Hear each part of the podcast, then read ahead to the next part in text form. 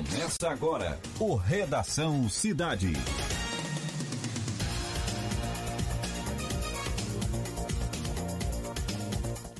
Olá, muito boa tarde a você que está ligado na Rádio Cidade em Dia no FM 89,1. Boa tarde para você também que nos acompanha através das nossas redes sociais, Twitter, Facebook, YouTube e Instagram. Hoje é quarta-feira, dia 15 de janeiro de 2020. Estamos iniciando o programa Redação Cidade. E na edição de hoje vamos falar sobre os programas de coleta seletiva que arrecadaram 480 toneladas de resíduos em 2019 no município de Sara. Sobre o assunto, conversaremos com a diretora superintendente da Fundação do Meio Ambiente de Sara, Fundai, Tainan Toretti.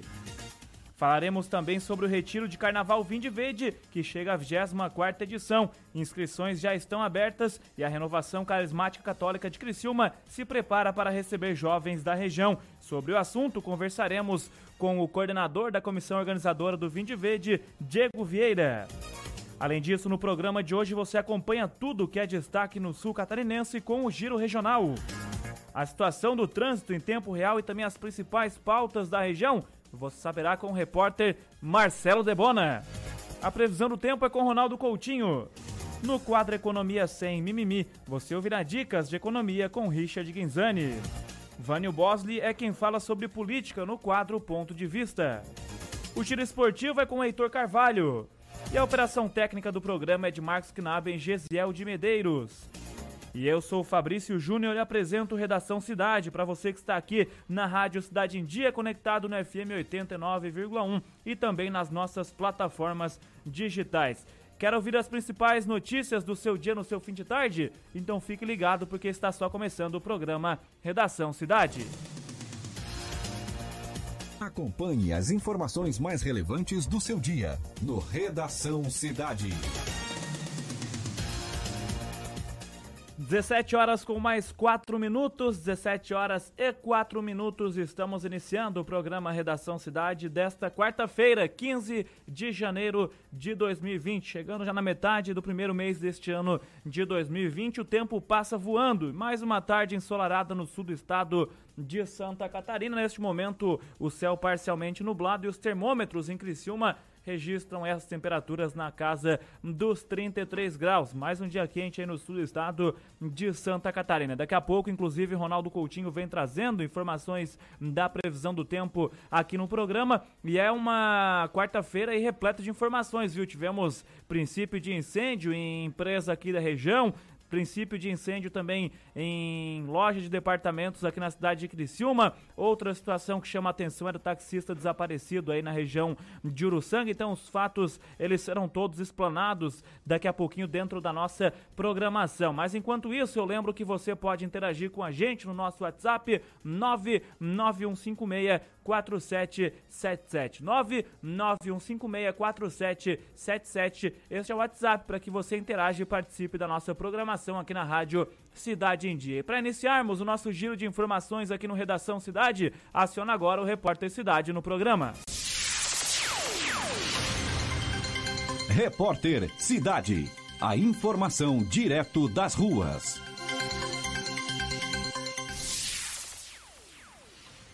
Marcelo Debona, boa tarde, meu amigo. Boa tarde, Fabrício.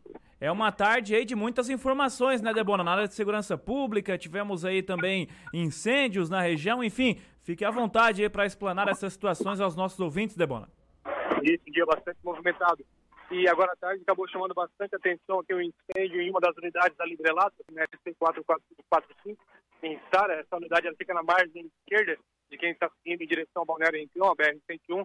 Agora tem uma rótula nova ali um pouco antes do depósito do Giaço essa unidade fica ali nessa entrada esquerda. E, segundo o Corpo de Bombeiros, o fogo atingiu uma cabine de pintura, cerca de 80 metros quadrados, e ali existia um exaustor, e ali produto inflamável também, e esse exaustor acabou uh, retirando a fumaça do local, quando eles chegaram lá, até não havia muita fumaça dentro dessa cabine, mas no visual, sempre que eu olhava de fora, tem muitas imagens rolando aí nos grupos do WhatsApp, aí, fotos, vídeos, dá para ver bastante fumaça né, saindo ali dessa unidade da Librelato. Mas felizmente ele principalmente danos materiais nessa cabine de pintura, não teve nenhum funcionário ferido e até o primeiro combate ao, ao incêndio foi feito pela brigada da própria empresa, da Librelato, né? a própria brigada de incêndio da empresa acabou começando ali esse combate às chamas e depois seguiu com a ajuda dos bombeiros, o corpo de bombeiros até fica coisa de não dar um quilômetro do, da sede da Liberdade, também facilitou o acesso ali e rapidamente as chamas foram contidas. O pessoal ainda ficou um tempo maior ali fazendo trabalho de rescaldo e deixaram a empresa por volta das 16 horas e 30 minutos com tudo tranquilo, sem um maior problema.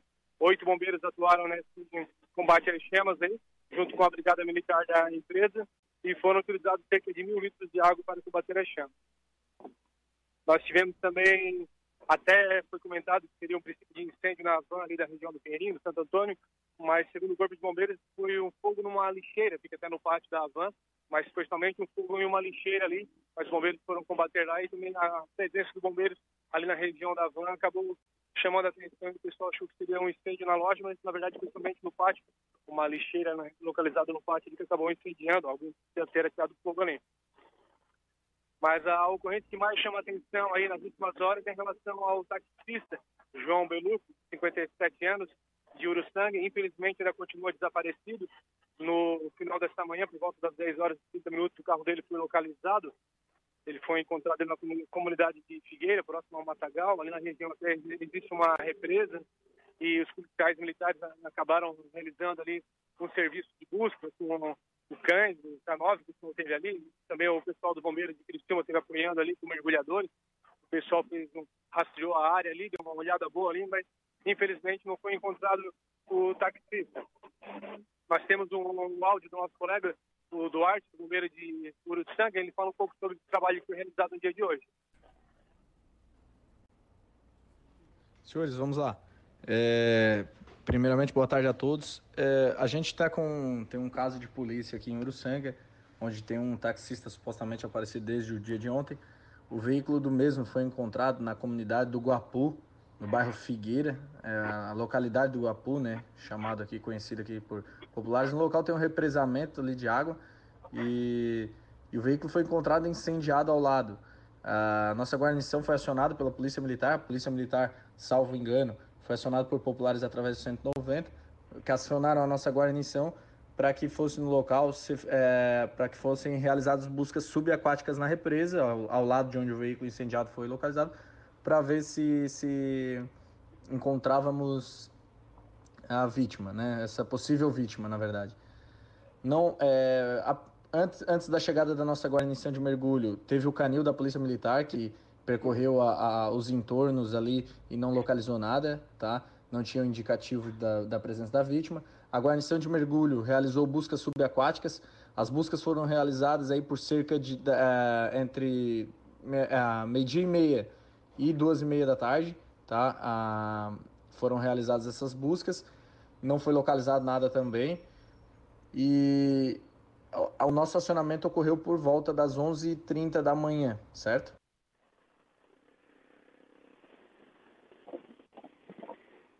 Bona, aí, portanto, aí o nosso colega do Corpo de Bombeiros, soldado Duarte, que nos passou essa informação referente a esta situação, o desaparecimento de um taxista aí na região de Uruçanga, o veículo, como você bem frisou, foi encontrado, fizeram buscas aí em um lago nas proximidades, mas o corpo não foi localizado, ou essa pessoa não foi localizada ainda, né, Debona? Isso, ainda existe uma esperança que o taxista esteja vivo, né? torcemos para isso. Agora a investigação está com a Polícia Civil que continua aí atrás de indícios para ver se descobre a autoria desse crime aí e se encontra o paradeiro do taxista. O senhor João Beluco, 57 anos, ele que é morador de Uruçanga. Pois é, pois é, um fato que ganhou destaque aí nas últimas horas aqui na região, né? E temos também outros, outras situações envolvendo a área de segurança pública na região, enfim, a movimentação tá intensa, né, Debona, nesta quarta-feira aí na, no sul do estado, né? Isso, está bastante movimentado. Muitas informações na área de segurança nas últimas horas aqui, Fabrício. Temos também a, a DIC acabou passando para a gente uma informação que um grave crime ocorrido numa, na manhã de julho de 2018 foi investigado pela DIC, Divisão de Repressão a Roubos da Polícia Civil de Criciúma, coordenado pelo nosso colega, o delegado Yuri Micheluso. Quatro vítimas nessa ocasião, nesse crime, quatro vítimas foram rendidas na residência de um casal de empresários que passaram por cerca de quatro horas mantidos como refém dos criminosos. E a captura desses autores do crime aconteceu 30 dias após o crime, com a decretação da prisão preventiva. Eles foram identificados, foram três adolescentes envolvidos e os adultos capturados de 26 e 38 anos. Eles foram indiciados pela Polícia Civil pelo crime de de extorsão mediante sequestro, de roubo qualificado e de corrupção de menores, permanecendo presos até a sentença que saiu agora pela primeira vara criminal de Criciúma, com a atuação da primeira promotoria de justiça de Criciúma. A sentença então condenou cada envolvido a pena de 30 anos, 4 meses e 11 dias de reclusão, em regime inicial fechado, além de multa pelos delitos de extorsão mediante sequestro duas vezes, roubo qualificado quatro vezes e corrupção de menores. E então foi determinada a manutenção da prisão dos condenados. Então, 30 anos e 4 meses e 11 dias de reclusão. Esse foi um crime que chamou bastante atenção. Então, em julho de 2018, foi ali na Rua Sanga, no bairro de Santa Catarina. Eles acabaram invadindo a casa ali do seu José Lopes, da construtora CETEP, e acabaram rendendo ali o pessoal ali, que acabou vivendo momentos de terror na mão dos criminosos. Infelizmente, todos presos e vão cumprir aí 30 anos e 4 meses de prisão. Perfeito, perfeito. Mais um dia bastante movimentado aí na área, na área de segurança pública, então a gente fica atento a todos esses fatos aí. Daqui a pouco você volta dentro do programa trazendo mais informações também, né, Debona? Isso, em seguida voltamos com a atualização sobre o trânsito da região. Tá certo, Debona, até mais. Até mais, repórter Cidade, Marcelo Debona conectando você a informação. Aí, portanto, Marcelo Debona conectando o ouvinte da Rádio Cidade em Dia a informação. Até porque hoje é um dia de muita informação, né? Muitas situações. O Marcelo Debona trouxe esse fato aí da Librelato na região da Isara, né? Esse aí que, para quem pega o destino rumo ao Balneário Rincão.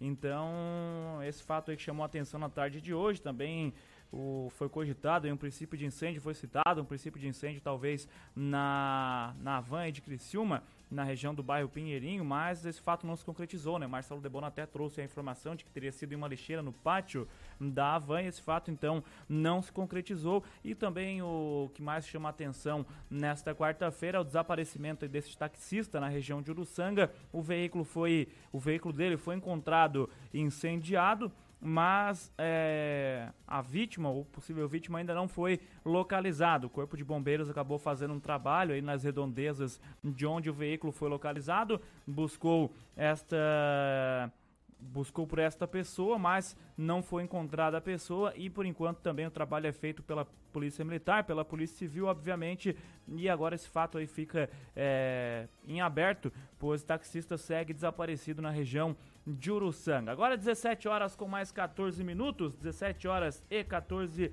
minutos. Lembro que você pode interagir com a gente também através das nossas redes sociais. Estamos ao vivo no YouTube e no Facebook, facebook.com barra rádio Cidade em Dia ou youtube.com barra rádio Cidade em Dia. É bem facinho para você nos localizar, para você achar aí a transmissão da rádio Cidade em Dia e, é claro, pode acompanhar toda a nossa programação. Todos os programas que passaram aí no decorrer do dia pela Rádio Cidade em Dia nesta quarta-feira estão lá salvos no nosso canal no YouTube. Então, se você perdeu alguma coisa, não pôde acompanhar no ao vivo, pode voltar agora a acompanhar também o programa que você quiser aqui na Rádio Cidade em Dia. Muito fácil, vá no nosso canal no YouTube. E ao vivo também você pode interagir, viu? Tem um, tem um chat ali ao lado, onde estamos com a nossa transmissão via YouTube, você pode interagir no chat, deixando o seu recado, sua sugestão de pauta, sua crítica, enfim, faça parte da nossa programação aqui na Rádio Cidade em Dia.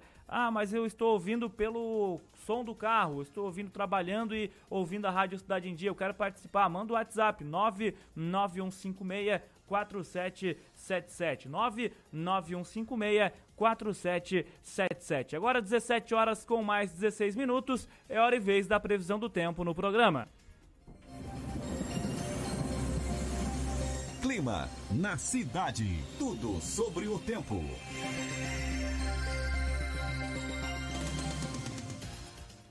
Quem traz informações da previsão do tempo é Ronaldo Coutinho. Boa tarde, Coutinho, tudo certo?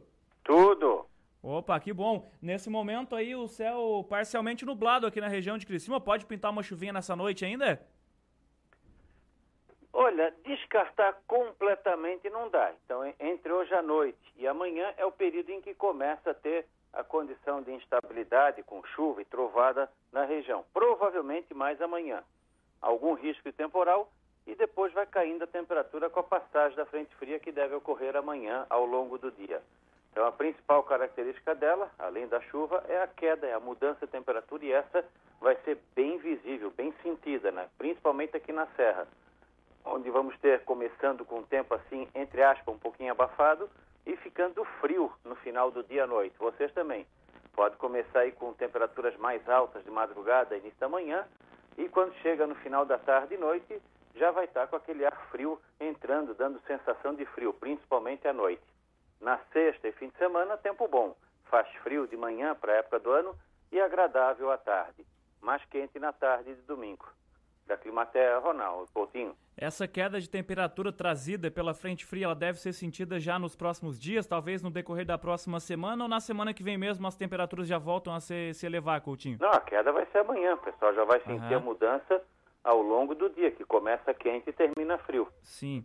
E aí fica com temperaturas abaixo do normal, pelo menos até o amanhecer de segunda ou terça. Ah, perfeito. Mas mesmo assim, durante o dia e no sábado, no domingo, para o pessoal que quer aproveitar a praia ainda ah, na sim, região, não é, pra... não é aquele dia frio de inverno com frio o dia todo. Uhum. É frio à noite, de manhã cedo e finalzinho da tarde para noite. Então, entre 8, 9 da manhã até, o, até umas 4, 5 da tarde é extremamente agradável, até um pouquinho de calor no domingo. Para o pessoal que programou atividade ao ar livre aí no fim de semana, algum risco de chuva? Por enquanto não está indicando. Aham, tá certo. Fechado então, Coutinho. Um abraço, até amanhã. Nada, tchau. Valeu, aí portanto o Ronaldo Coutinho trazendo informações da previsão do tempo aqui no programa Redação Cidade. Tempo aí que deve é, ter uma queda na temperatura, segundo trouxe o Ronaldo Coutinho já a partir de amanhã, mas também uma queda não tão considerável, obviamente que como o Coutinho acabou citando, né, caem aí, vamos supor aqui, por exemplo, o termômetro que eu estou observando aqui, pelo menos para amanhã, deve ter a máxima de 26, 27 graus na região, com chance de chuva, obviamente que perto daquilo que sentimos hoje aí, na casa dos 33, 34 e até 35 graus, é uma situação que muda bastante de um dia para o outro, mas no final de semana voltaremos aí, segundo Ronaldo Coutinho, a ter condições de verão para o pessoal que quer aproveitar o litoral, também, obviamente, que será um fim de semana muito bom aí na região, com calor também predominando na parte do domingo. Mas o Coutinho também volta durante a semana. Amanhã estará aí novamente com a gente no programa Redação Cidade e é claro que trará todas as informações, todas as novidades e atualizações sobre a previsão do tempo para o sul do estado de Santa Catarina. E é claro que daqui a pouco também você ouve dicas de economia com Richard Guinzani, o Richard que sempre traz dicas pertinentes aí na área de economia. Muitas pessoas acabam nos encontrando, que acompanham aí, ó, amigos que escutam o programa Redação Cidade, dizem que gostam muito aí das dicas de economia do Richard Guinzani. Daqui a pouco ele traz essas dicas de economia aqui dentro do programa. E no esporte tem bomba, viu? Tem novidade no Criciúma e não é tão legal. O Criciúma tá perdendo jogador aí para o futebol japonês. O Tigre que havia anunciado a permanência desse atleta no ano de 2020 não vai contar com esse atleta, está indo para o futebol japonês. Daqui a pouco o Heitor Carvalho traz estas informações aí no programa. É uma peça aí, no meu ponto de vista, que seria importantíssima para o Criciúma nessa temporada de 2020, mas fique atento aí, daqui a pouquinho, a qualquer momento, o Heitor aparece trazendo novidades em relação ao Criciúma Esporte Clube, que está contando aí com a saída de um atleta indo para o futebol japonês. Atleta este que estava confirmado para a temporada de 2020. A Polícia Civil de Minas Gerais confirmou na manhã desta quarta-feira a morte de mais uma pessoa devido à síndrome nefroneural. A vítima é um homem que não teve a identidade e a idade divulgadas até a última atualização da reportagem feita pelo portal G1 que acabou publicando esta atualização por volta de duas horas da tarde. O paciente morreu no hospital na região, central, na região centro-sul de Belo Horizonte e o corpo deverá passar por exames e perícia no Instituto Médico Legal. Uma força-tarefa investiga a relação das internações e mortes com o consumo da cerveja Belo Horizontina, da fabricante Baker. A substância tóxica foi encontrada em lotes do produto. Esta é a segunda morte relacionada ao caso, confirmada oficialmente pela Polícia Civil. Há 18 notificações de pessoas doentes sendo investigadas. A primeira vítima da síndrome a morrer foi Pascoal Dermatini Filho, de 55 anos. Ele estava internado em Juiz de Fora e morreu no dia 7 de janeiro. Então, esta situação que já vem sendo destacada nos últimos dias no cenário nacional e que a gente vem batendo nessa tecla também, vem falando aqui dentro da Rádio Cidade em Dia, mais uma morte confirmada por esta síndrome aí, é, nefroneural, esta situação que acabou atingindo algumas pessoas que consumiram a cerveja Belo Horizontina da fabricante Baker no estado de Minas Gerais. Então, um alerta fica aceso aí, mais uma situação que acabou sendo confirmada nesta quarta-feira aí pelo pessoal lá da saúde de Minas Gerais. Agora 17 horas com mais 22 minutos. Uma pauta bastante positiva para destacarmos aqui no programa, porque programas de coleta seletiva acabaram arrecadando 480 toneladas de resíduos em 2019 no município de Sara. Sobre o assunto, converso neste momento com a diretora superintendente da Fundação do Meio Ambiente de Sara, Fundai, Tainan Toretti, que gentilmente nos atende nesta tarde de quarta-feira aqui na Rádio Cidade em Dia. Boa tarde, Tainan, tudo bem? Olá, boa tarde. Boa tarde a todos os ouvintes. É um prazer estar com vocês aqui hoje. O prazer é todo nosso e a gente agradece pela disponibilidade desde já desta entrevista. São dados a serem comemorados estes que foram levantados aí pelo município de Sara, Tainan? Isso, Fabrício, são dados bem expressivos para o município, né, referente à coleta seletiva. Foram 480 toneladas de resíduos recicláveis no ano de 2019. Esses resíduos eles são divididos né, mediante dois programas, que são o Reciclou Levou, que troca Vale Feira é, por resíduo reciclável, acaba fomentando também a feira de agricultura, e a coleta seletiva porta a porta, que é o Recicle Sara. Né? Então, juntando esses dois, a, o município conseguiu dar um destino correto né, e adequado para 480 toneladas de resíduos. E como é que funcionam esse, esses programas? O que, que o cidadão içarense precisa fazer para participar, Tainá? Então, é, o, é apenas começar a separar o resíduo na sua residência. Né? Aquele, a gente decidiu até divulgar esses dados para incentivar aquele cidadão que porventura ainda não pratica coleta seletiva que comece a separar. Quais são os resíduos? Papel, plástico, metal e vidro. Né? A coleta seletiva porta a porta, nós temos a, a rota disponível no site da Fundai e nas redes sociais também, como no Instagram e no Facebook. Né? E quem quiser participar do Reciclou Levou, é um programa que acontece todas as sextas-feiras, ali na rodoviária, das 7 às 11 da manhã. É só levar o seu resíduo limpo, a gente pesa o resíduo e troca por vale feira, para ser utilizado ali com produtos coloniais da feira do município. Perfeito. Como é que surgiu essa. Como é que surgiram, aliás, esses programas? É, de onde foi vista essa necessidade e qual que é o feedback que você pode fazer desde a criação desses programas até então para o cidadão içarense, Tainá? Fabrício, esses programas, é interessante lembrar que eles surgiram mediante o apoio total hoje da administração. Né? Então, o prefeito Murialdo, é, apoio do Sandro, eles trouxeram, a princípio, o Reciclou Levou de Caxias do Sul, é uma ideia que nós adaptamos com a realidade aqui no município de Estara. Né? Então, nós usamos aquilo que a gente tem aqui, que é a Associação de Catadores, que é a Feira de Agricultura, para criar esse programa né? E ele vem tendo total apoio desde 2018, que foi quando ele começou, da administração municipal. A coleta seletiva porta a porta, ela iniciou também 2018 e desde então ela teve um crescimento bem significativo. Apesar de a rota não ter sido ampliada ainda, Fabrício, mais pessoas, mais pessoas com, é, estão cada vez mais colocando resíduo ali na frente da sua casa para que o caminhão porta a porta ele possa estar recolhendo. Né? Então, para a gente é algo bem importante. É, nós comemoramos né, essas 480 toneladas com a Fundação do Meio Ambiente, porque sabemos que o município e o meio ambiente só têm a ganhar, né, com a ajuda do cidadão, é claro. Certo. E dentro destas 480 toneladas, quais os tipos de materiais, tipos de resíduos que são recolhidos nesses programas? Dentro dessas 480 toneladas, nós recolhemos, Fabrício, vidro, é, nós recolhemos plástico, todo tipo de plástico, tá? Até aqueles que é gerado na cozinha, né? Pote, pote de plástico, recipientes, é, papel, tá? Livros, jornais, é, folders, então todos os tipos de papéis também, exceto alguns como adesivos e papel manteiga, por exemplo, são exemplos que não entram. E metal, todo tipo de metal também, latas de alumínio. E são, são esses quatro, né? Papel, plástico, metal e vidro. São as categorias que hoje nós recebemos e conseguimos encaminhar para reciclagem. Certo.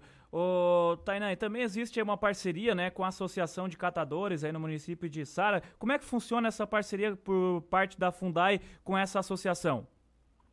Então, hoje eles são os responsáveis por receber esse resíduo né, e dar um destino. Então, o município faz o quê? O município coleta, né?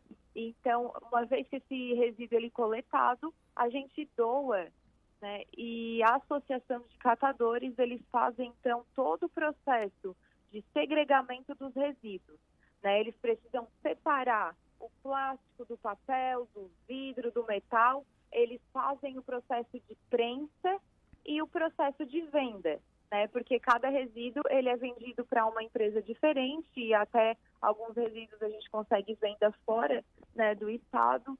E mas então a associação de catadores ela tem um papel também fundamental para a destinação final desse lixo, né, que é coletado. E também ele, a, a, prefeitura e o cidadão que participa da coleta seletiva acaba beneficiando, né, porque eles se sustentam da venda desses materiais. Então, hoje são 16 pessoas representadas aí por oito famílias que se beneficiam, então, do resíduo que eu, você, é, cidadão se separa, né, e encaminha para coleta seletiva. É, era justamente isso que eu iria te questionar, porque além da limpeza que é feita na cidade, do, da destinação correta desses resíduos, então, é, por parte aí que a prefeitura, a, o órgão municipal fundar e repassa isso para... Então, existem ainda famílias beneficiadas com toda essa situação, né?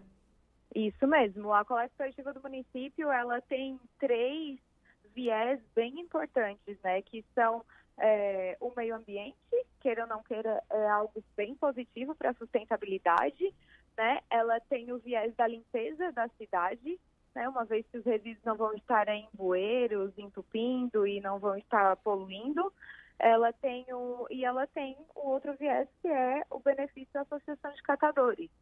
E tenho certeza que muitos outros benefícios, né? É só a gente parar para pesquisar e pensar e a coleta seletiva só tem a agregar hoje. Esses projetos serão intensificados nesse ano de 2020, Tainá? Sim, sim. Temos é, muitos projetos para agora o início de 2020, tá? É, já vou expor alguns deles aqui. Um projeto é o caminhão próprio, né? Chegando esse caminhão, a gente vai poder ampliar a rota. A vontade, é, a nossa vontade, prioridade hoje é oferecer a coleta porta a porta é um número maior de bairros, né, para que mais pessoas possam participar. E também um outro projeto, Fabrício, bem interessante, que é a Sacola Verde. A Sacola Verde ela tem um engajamento hoje dos supermercados do município. Né? Então, os quatro supermercados hoje do município é, já estão se reunindo, produzindo essa sacola. Né? Então, mais adiante a gente vai falar, essa sacola ela é uma sacola diferenciada para o cidadão que quiser participar da coleta seletiva. As compras dele vão ser embaladas nessa sacola e ele vai usar essa sacola para dispor o seu resíduo.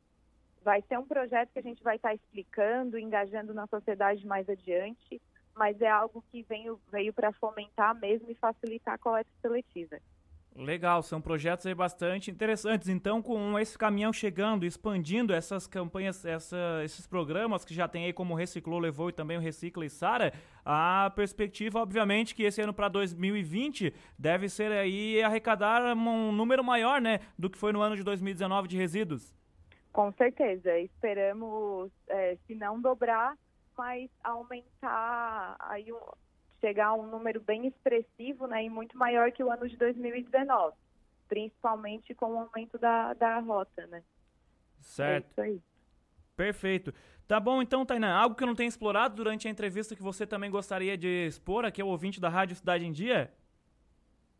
Então, Fabrício, eu só queria fazer o um convite né, a toda a população para que esteja é, participando da coleta, aqueles que não se engajaram, que comecem a separar o seu resíduo, e a fundação ela está disponível né, para sanar qualquer dúvida que o cidadão tenha referente a isso. E no mais a gente só tem a agradecer vocês. Perfeito. Tainan Torete, diretora superintendente da Fundação do Meio Ambiente de Sara, Fundai, obrigado pela disponibilidade para conosco aqui da Rádio Cidade em Dia. Um ótimo fim de tarde e um bom 2020 para vocês aí no município. Obrigada também, uma boa tarde. Tá aí, portanto, a Tainan Toretti falando sobre essa situação, números positivos, né, que foram lançados aí em Isara em relação ao ano de 2019, programas de coleta seletiva arrecadando 480 toneladas de resíduos em 2019. Foram essas toneladas aí sendo descartadas é, da maneira correta dentro do município de Sara. Então, são números que chamam bastante atenção e como a própria Tainá acabou ressaltando aqui dentro do programa, a intenção é expandir ainda mais esses programas com caminhão próprio que deve ter aí dentro do município para que esses programas tenham um alcance maior e obviamente os números de 2020 serão aí maiores do que o ano de 2019. São exemplos a serem seguidos aí na região como este de Sara. Agora 17 horas com mais 33 minutos, um breve intervalo. Na sequência vamos falar de Vinde Verde aqui no programa Redação Cidade. Acompanhe as informações mais relevantes do seu dia no Redação Cidade.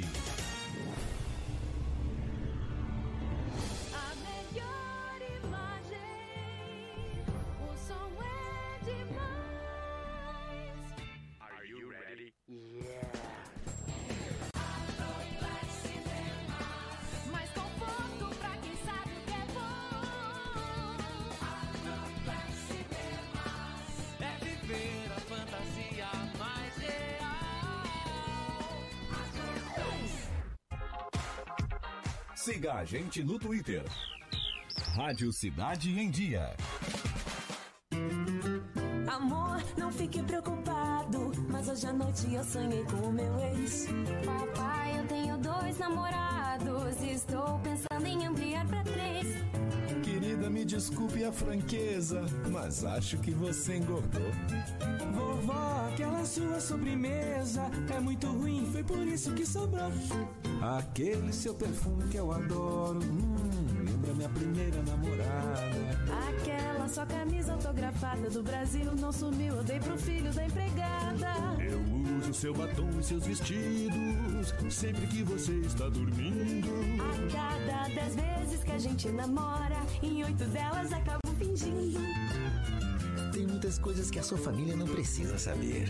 Mas se você é doador de órgãos, isso você tem que informar. Seja um doador, avise sua família. Uma campanha da APAR. Uma campanha Grupo Catarinense de Rádios. Rádio Cidade em Dia, 89,1 FM. Conteúdo conectado com a sua vida. Desperte a sua empresa para o mundo digital. Com gerenciamento de redes sociais e geração de conteúdo online, a Time Marketing Digital torna o seu negócio um case de sucesso. Através de um planejamento estratégico, você conquista novos clientes e potencializa suas vendas. Não perca mais tempo. Seja Digi, seja Time. Entre em contato 48 30 45 17 17.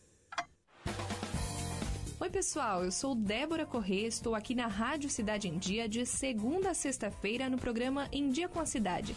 Eu aguardo vocês a partir das seis e meia da manhã com as principais notícias do dia, entrevistas, comentários e muito conteúdo até as nove e meia da manhã.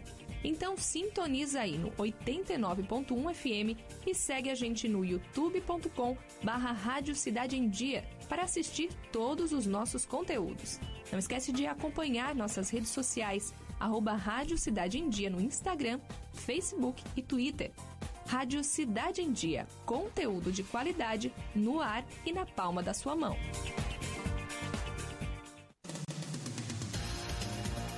Acompanhe as informações mais relevantes do seu dia no Redação Cidade.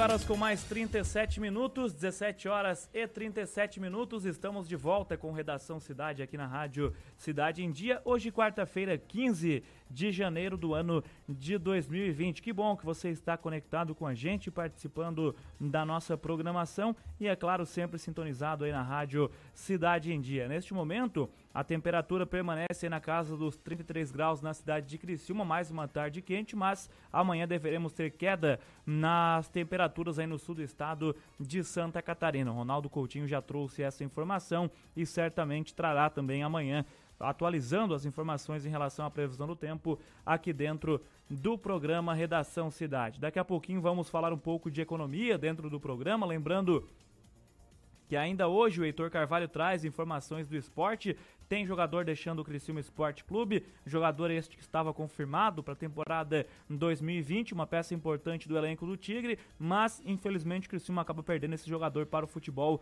japonês. Daqui a pouquinho o Heitor Carvalho traz esta informação aqui dentro do Redação Cidade. Além disso, o Vânio Bosley comenta sobre os principais assuntos políticos da região e também temos uma entrevista marcada com o Diego Vieira, ele que é coordenador da comissão de organização do Retiro Vinde Verde, para falarmos aí sobre sobre este retiro, que obviamente já é conhecidíssimo aqui no sul do estado, Retiro Vinde Verde, que é, anualmente atraem aí aproximadamente mil jovens nesta época de carnaval. E esse retiro está sendo preparado mais uma vez por isso a gente vai estar falando daqui a pouquinho com o Diego Vieira, porque o Vinde Verde já está com inscrições abertas para esse ano de 2020 e a gente quer saber quem pode participar, como é que faz, enfim. Daqui a pouco o Diego Vieira também falará sobre esta situação aqui dentro do Redação Cidade. A Redação Cidade que aborda os principais assuntos do dia a dia, as principais notícias do dia são destaque aqui dentro do Redação Cidade. É claro, todos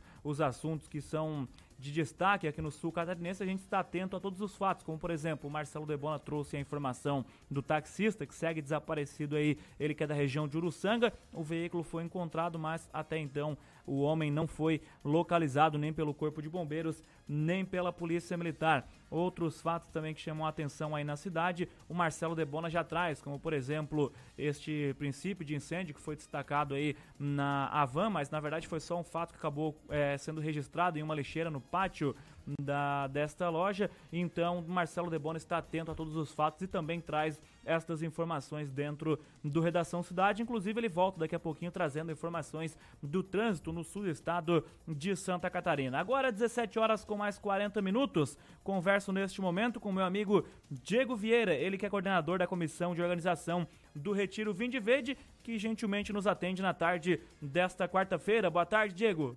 Boa tarde, Fabrício. Boa tarde a todos os ouvintes da rádio. Nós estamos aí à beira de mais um evento, né, de mais um Vinde Verde. É uma alegria poder estar falando com vocês e divulgar né, esse nosso evento que evangeliza a juventude há tantos anos. 24 edição, é isso, Diego? Isso mesmo, já são 24 anos de Retiro Vinde Verde, né? Ele iniciou um retiro pequeno, alguns jovens, né? E foi crescendo aos poucos e hoje tem essa grande proporção, retiro aí para cerca de mil jovens, no centro de eventos, com uma grande estrutura, com cerca de 300 servos trabalhando voluntariamente, né? E já se consolidou e é conhecido pelas pessoas já com, como um grande evento de evangelização. Ô Diego, para quem não conhece ainda o Retiro Fim de Verde, que de repente está nos escutando nesse momento, quando que acontece, é, quando que será realizado o Fim de Verde nesse ano de 2020, como funciona e quem pode participar?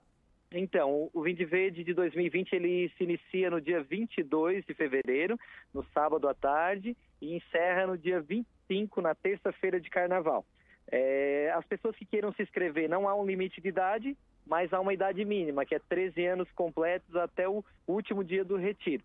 Né? Então, aqueles que queiram se inscrever vão poder entrar em contato através do escritório da Renovação Carismática, né, que é o movimento que organiza o retiro, né, eu já vou passar o telefone, ou através dos grupos de oração da Renovação Carismática, que nós temos aí em diversas paróquias da Diocese. Pode pegar sua ficha de inscrição, preencher, ver certinho ali a documentação que precisa entregar e aí vai fazer a inscrição antecipada a 70 reais para três ou quatro dias de retiro ou pode fazer também para dois ou três dias de retiro a 50 reais. No dia do evento, vai poder fazer a sua inscrição também. Se ah, não conseguir fazer, vou fazer lá no dia, leva a documentação, preencha a ficha lá para gente, a gente faz inscrição na hora, daí só que vai ser um pouquinho mais caro, 90 reais para três ou quatro dias e 60 reais para um ou dois dias. Né? Então, aqueles que quiserem podem estar entrando em contato no escritório da RCC pelo telefone 3045 1472. 3045 1472, no período da tarde. Perfeito. Ô Diego, são quatro dias de retiro, né? E, e, esse valor que é pago na inscrição, ele está incluso a alimentação, a, a, a, dormitório, o pessoal que vai ficar alojado aí no retiro também, isso está tudo incluso nesse pagamento da inscrição? Tudo incluso, né? Esse valor de 70 reais, ele inclui todas as refeições dos quatro dias, é café da manhã, lanche, almoço, café da tarde, janta. Então são várias refeições, um valor é, bem, bem abaixo né, do que realmente a gente tem de custo, porque geralmente a gente procura fazer um retiro bem acessível para que os jovens possam vir mesmo e participar. E a gente conta sempre com muitas doações né, de empresas e pessoas que nos ajudam.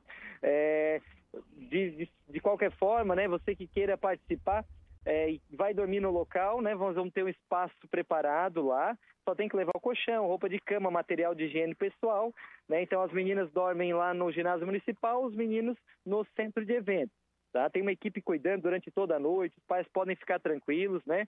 E também aqueles que queiram dormir em casa, é, tem a possibilidade para os maiores de 18 anos, né? Menores de 18 anos têm que dormir no local do evento tá? por questão de segurança, de cuidado que a gente tem, para que os pais possam ficar tranquilos, ele tem que dormir no local do evento. Maior de 18, ele pode também ir para casa dormir, mas ele tem que respeitar os horários de entrada e saída, às 8 da manhã e às 10 da noite para sair. Tá? Então, respeitando os horários, ele pode ir para casa, dormir e voltar para o retiro. Perfeito. Ô Diego, nos últimos anos o Vinde Verde costuma trazer aí alguns shows nacional, no ano passado, por, nacionais, aliás, tivemos no ano passado, por exemplo, com o cantor Tony Allison. Qual que é a novidade para esse ano de 2020? Então, vamos permanecer né, com o show nacional. Esse ano vai ter Eliana Ribeiro, né, uma cantora católica de expressão nacional também, já fez parte da comunidade Canção Nova, TV Canção Nova, muito conhecida no meio católico. Vai estar tá fazendo show na segunda-feira, às 8 horas da noite. Tá? E é uma novidade legal que a gente já fez isso ano passado também. Aqueles que não vão poder participar do retiro, mas querem ir no show e também presenciar um pouco do que é o Vinde Verde, vão poder estar indo, é só adquirir o ingresso, R$ reais o ingresso para participar do show. Vai ter para vender na hora, vai ter ingresso aí nos grupos de oração também, o pessoal já está vendendo nas paróquias, então vai poder participar desse grande momento que é o show da Eliana Ribeiro. E qual que é o valor mesmo, Diego, desse show da Eliana? 25 reais o ingresso. Olha só, é barato, né? Para um show nacional aí da Eliana Ribeiro também. Então é um, é. é. um show, é um ingresso bem, bem barato aí para o é, pessoal que quer é, acompanhar, e, né? E olha só, né, Fabrício? Quem participa do retiro, faz a sua inscrição a 70 reais, ele já está ganhando o show, né? Imagina, só 25 reais Pois é o é, show. rapaz. Imagina, é é uma inscrição muito barata, muito barata mesmo, é um valor para que todos os jovens venham participar e estejam com a gente nesse momento, porque o nosso intuito é evangelizar a juventude. Pois é, contando com alimentação, contando com local aí para hospedagem, com tudo isso, quatro dias e com mais esse show nacional também, realmente é um valor bem barato. Ô Diego, a gente sabe que por detrás de um, um evento, um retiro tão grande como esse, existem muitas pessoas que, acabam- que acabam trabalhando, né, sobre esta, este evento, essa situação. Há quanto tempo já que está sendo programado esse retiro Vinde Verde de 2020 e quantas pessoas mais ou menos que vão estar empenhadas aí neste, nesta 24ª edição? Então, Fabrício, a gente começa muito cedo, né? Logo que termina um retiro, a gente já começa a organizar o próximo, já começa a fazer avaliações, reuniões para tomar as ideias, para ir preparando o, o retiro do ano seguinte, né? Então, nós temos uma comissão, né, que, que só trabalha em cima desse retiro. Então, o ano todo organiza, faz reuniões e vai trabalhando tudo aquilo que vai ser feito no próximo retiro. É, nós temos aí uma equipe bem grande, né, de cerca de 300 servos, que trabalham para que esse retiro aconteça. Então são vários setores, né? É cozinha, é refeitório, é limpeza, é dormitório, é o pessoal do pastoreio que cuida dos jovens durante o encontro, é a comunicação que faz a divulgação do retiro, liturgia que cuida das missas. Então tem muita gente envolvida para que a gente possa fazer esse retiro durante, durante os quatro dias, né? E são pessoas que trabalham voluntariamente, que é o mais bonito e o mais especial disso tudo. Pelo que vocês têm conversado, têm feito de organização desse evento, estando entre os grupos de jovens aí da Diocese de Criciúma, qual o público que dá para ser estimado para esse ano de 2020, Diego? Então, nossa expectativa é entre 800 a 1.000 jovens, né? Essa é a, é a capacidade assim que a gente tem para atender bem, é o que a gente espera. Estamos divulgando para isso, né? Então, esperamos que essa juventude possa comparecer. Perfeito. Ô Diego, só- para te liberar aqui como membro da, da comissão organizadora do Vinde Verde, como coordenador da comissão organizadora do Vinde Verde e também como membro aí da Renovação Carismática Católica de Criciúma, qual o recado que você deixa para a juventude que muitas vezes acaba seguindo aqueles rumos que não são talvez a igreja, acabam se perdendo nas drogas, entrando na criminalidade. Infelizmente a gente costuma trazer notícias aqui de adolescentes sendo apreendidos por tráfico de drogas ou sendo mortos, vítimas também dessa situação. Qual o recado que você deixa principalmente para a juventude nesse ano de 2020? Então, é, o tema do nosso retiro nesse ano 2020 é uma passagem de Romanos que diz: Não vos conformeis com este mundo. né? O mundo tem oferecido muitas coisas para a juventude, infelizmente, coisas que estão destruindo a juventude. E nós queremos oferecer algo muito especial, que é o amor de Deus, que pode transformar a vida do jovem, mostrar para a juventude que é possível se alegrar, é possível viver feliz, né? sem precisar, muitas vezes, de tantas coisas que o mundo nos dá que nos destrói, né? Como droga, álcool, tantas coisas que acabam destruindo a nossa vida. E esse é o nosso convite para que o jovem venha conhecer esse retiro, venha conhecer essa experiência, venha conhecer pessoas especiais que lá vão estar. E eu tenho certeza que ele não vai se arrepender. Faço um desafio para você que está escutando agora através da rádio, que você possa assumir realmente na sua vida essa graça que é o Retiro de Carnaval Vinde Verde e venha participar conosco. Este ano nós vamos ter várias novidades, nós vamos ter aí a Festa das Cores, se você não conhece, vem conferir para ver o que, que é. Nós vamos ter uma noite artística com dança, com teatro, com música. Nós vamos ter aí muita novidade bacana nesse retiro de 2020 e contamos com a tua presença. Estarei lá, com certeza. Ô Diego, só para reforçar aí, então, a data, de, a data e horário de início desse Vinde Verde e para reforçar pro pessoal também, o Vinde Verde encerra com aquela tradicional missa, a missa presidida pelo Bispo Jacinto? Isso mesmo, a missa de encerramento às 10 horas da manhã na terça-feira, dia 25. Todas as pessoas estão convidadas, a missa é aberta, tá? Pessoas que não participam do retiro podem vir, as famílias. Então é um momento de confraternização muito bonito, né? O retiro inicia às 13h30 no sábado com as inscrições. Então as pessoas podem se dirigir para o centro de eventos, trazer as suas coisas, que a gente já vai estar acolhendo lá. E aí encerra na terça-feira, né? Então estão todos convidados para vivenciar essa experiência bonita. As inscrições antecipadas se encerram dia 14 de fevereiro. Então corra para fazer a sua inscrição antecipada com desconto caprichado. Perfeito. Diego, algo que eu não tenha explorado durante a entrevista que você gostaria de estar expondo aqui ao ouvinte da Rádio Cidade em Dia? Não, acho que é isso, Fabrício. É a questão ali das novidades esse ano. Como eu falei, nosso cronograma está muito bacana. Ah, tem a questão dos pregadores, né, que vão vir da comunidade Palavra Viva, lá de Joinville. Vai vir o Ministério de Dança também de lá. Vai ser algo muito especial que a gente vai estar tá vivenciando. Então, tem muitas novidades esse ano, tá? Bastante coisa bacana que o jovem vai se surpreender. Fechado, então. Obrigado, Diego. Obrigado pela disponibilidade aqui para conosco da Rádio Cidade em Dia. Um bom fim de tarde, que o fim de V de 2020, a 24 edição deste retiro, seja mais uma vez abençoado e que consiga atrair grandes jovens e transformar vidas aqui na região de Criciúma. Um abraço. Uhum. Um abraço, obrigado, Fabrício. Obrigado a todos os ouvintes, a todo o pessoal da Rádio Cidade em Dia. Que Deus abençoe vocês. Estamos juntos aí.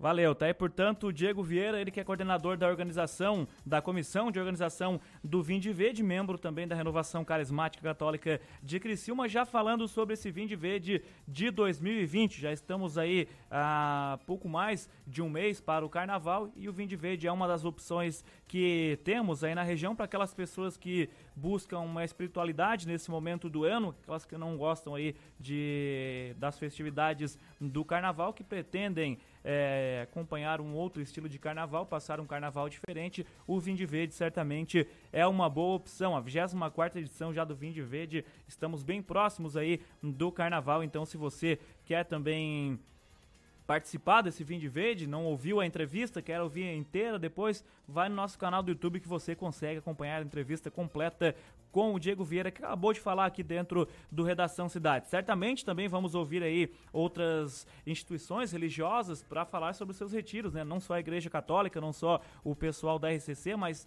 temos também outros retiros que são realizados por igrejas aqui na região e a gente vai também procurar ouvir este estes retiros, saber um pouco mais desses retiros também na época do carnaval aqui no sul do estado de Santa Catarina. 17 horas com mais 52 minutos. Daqui a pouco o Vânio Bosley vem trazendo informações de política aqui no programa. Nosso produtor Luiz Fernando Velho está tentando contato aí com o Vânio para trazer a sua opinião política dentro do Redação Cidade. É claro que aqui na Rádio Cidade em Dia você fica bem informado de política, de economia, de esporte, no, na pauta geral, enfim, é, falaremos também sobre tudo que é destaque no sul do estado de Santa Catarina. Aqui você fica bem informado. A Rádio Cidade em Dia tem um compromisso grande com o jornalismo de credibilidade. Então, aqui dentro da nossa programação, certamente você ficará bem informado, sabendo de tudo que é destaque, principalmente no sul do estado de Santa Catarina. E eu lembro que você pode interagir com a gente no nosso WhatsApp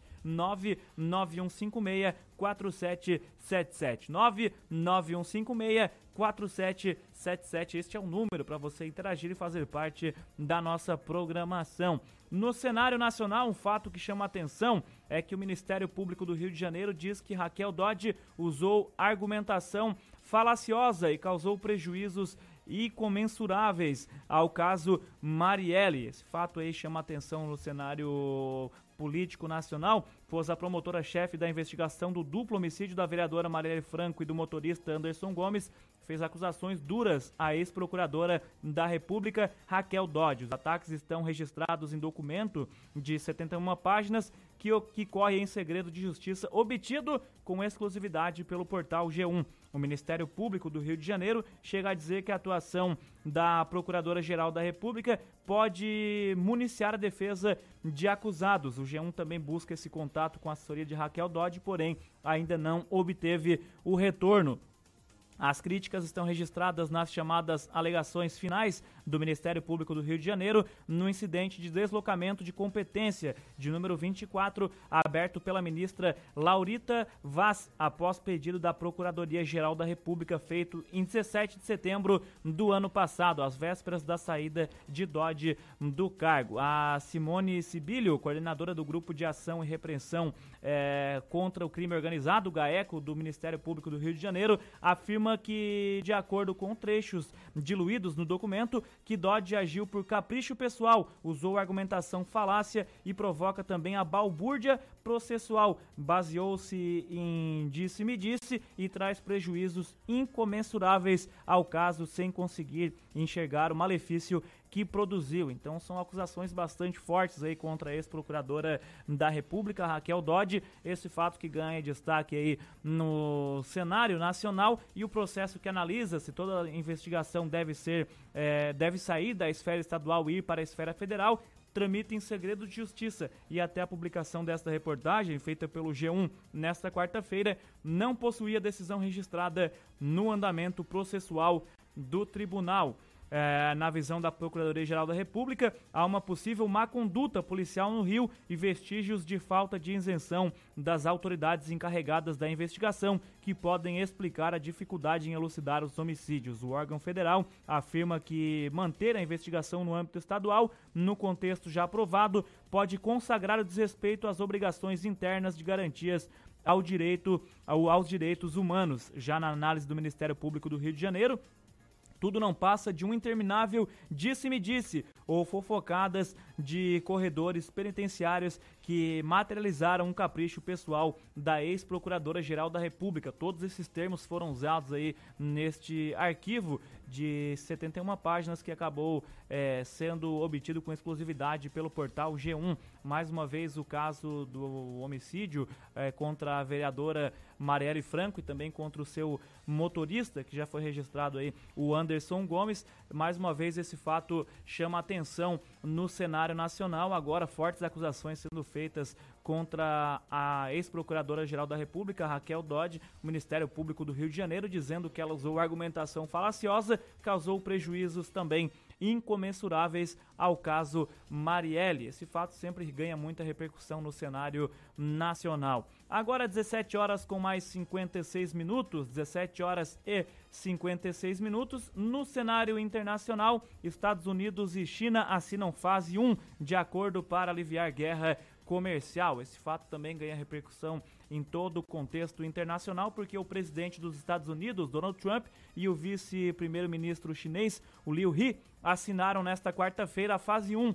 do acordo comercial. Os dois países travam uma batalha no comércio global já há 18 meses. O ponto central do acordo é uma promessa da China de comprar mais 200 bilhões de dólares em produtos dos Estados Unidos ao longo de dois anos para reduzir o déficit comercial bilateral com os norte-americanos, que chegou aí a 420 bilhões de dólares no ano de 2018. O documento de 86 páginas prevê que a China aumente a compra então de produtos manufaturados, agrícolas, energia e também serviços dos Estados Unidos.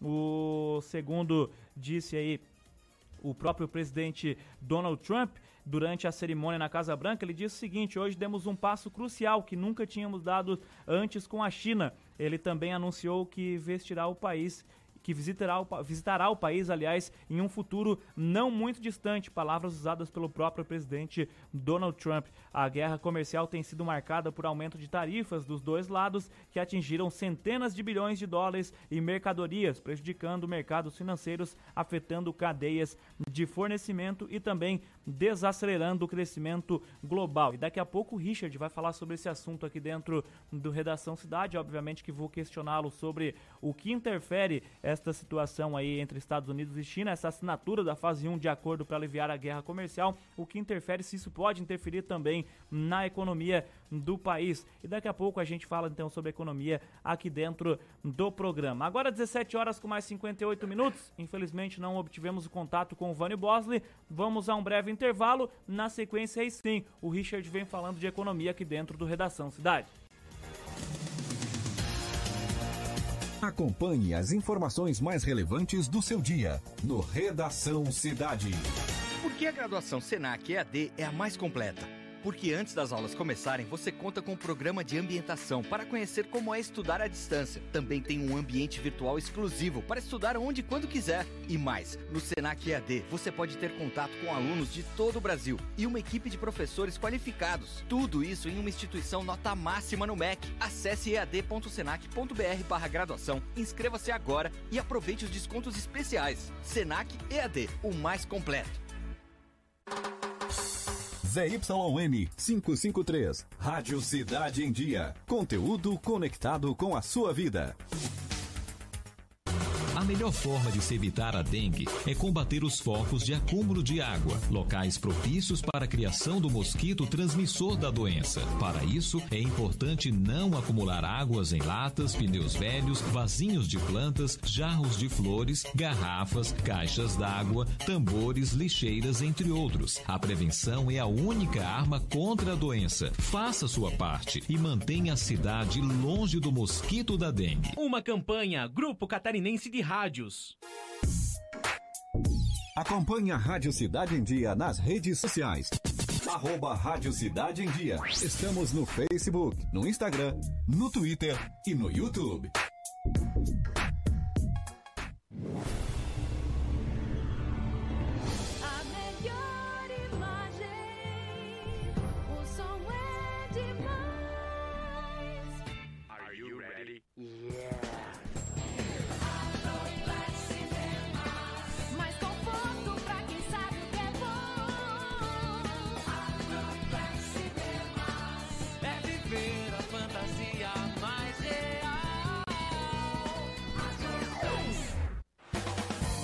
Oi, pessoal, eu sou Márcio Mariano e estou aqui na Rádio Cidade em Dia, de segunda a sexta-feira, no programa Boa Noite Cidade. Aguardo vocês a partir das 20 horas, abrindo espaço para as notícias dos bairros, entrevistas com líderes comunitários, lideranças políticas e muito mais. Então, sintoniza aí no 89,1 FM e segue a gente no youtube.com barra Rádio Cidade em Dia para assistir todos os nossos conteúdos.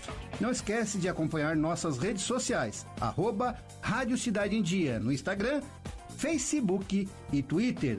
Rádio Cidade em Dia, conteúdo de qualidade no ar e na palma de sua mão.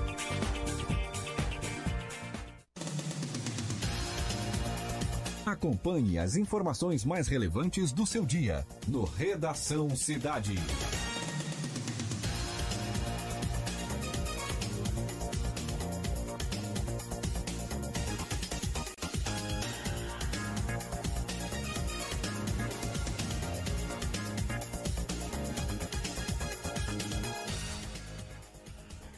Dezoito horas com mais dois minutos, 18 horas e dois minutos, estamos de volta com Redação Cidade aqui na Rádio Cidade em Dia e é claro que você fica bem informado dentro da nossa programação e pode também interagir com a gente, 991564777. Este é o número para você participar, mandar o seu WhatsApp aqui dentro do programa Redação Cidade, também de toda a programação da Rádio Cidade em Dia. Sem mais delongas, vamos chamar o quadro Economia Sem Mimimi aqui no programa.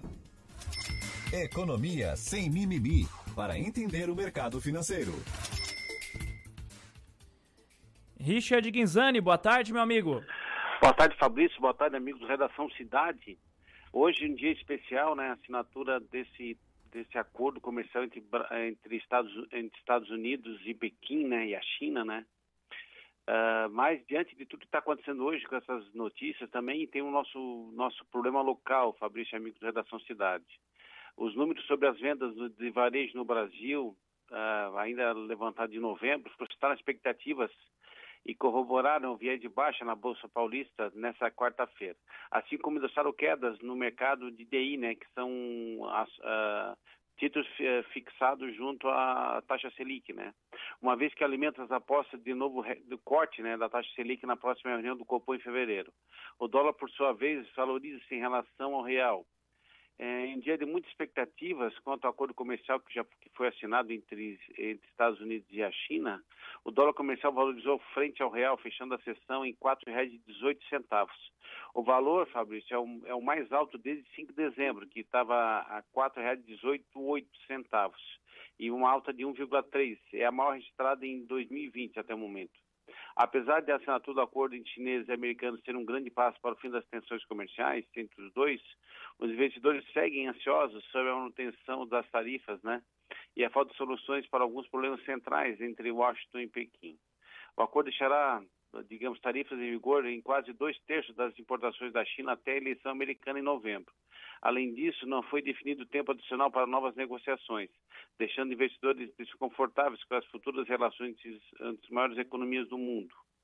no Ibovespa uh, recua nessa quarta-feira, acompanhada da fraqueza em praças acionárias no exterior, com papéis de varejo entre as maiores quedas no índice após números uh, sobre, o, uh, sobre as vendas né, no comércio brasileiro, que a gente repercutiu já no início do comentário, né, em novembro.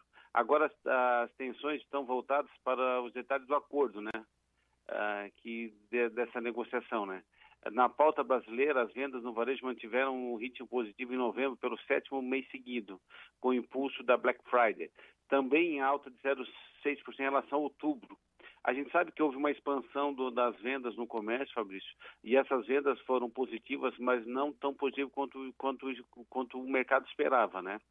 Então isso teve, teve, teve é, relação uh, com os mercados hoje, né?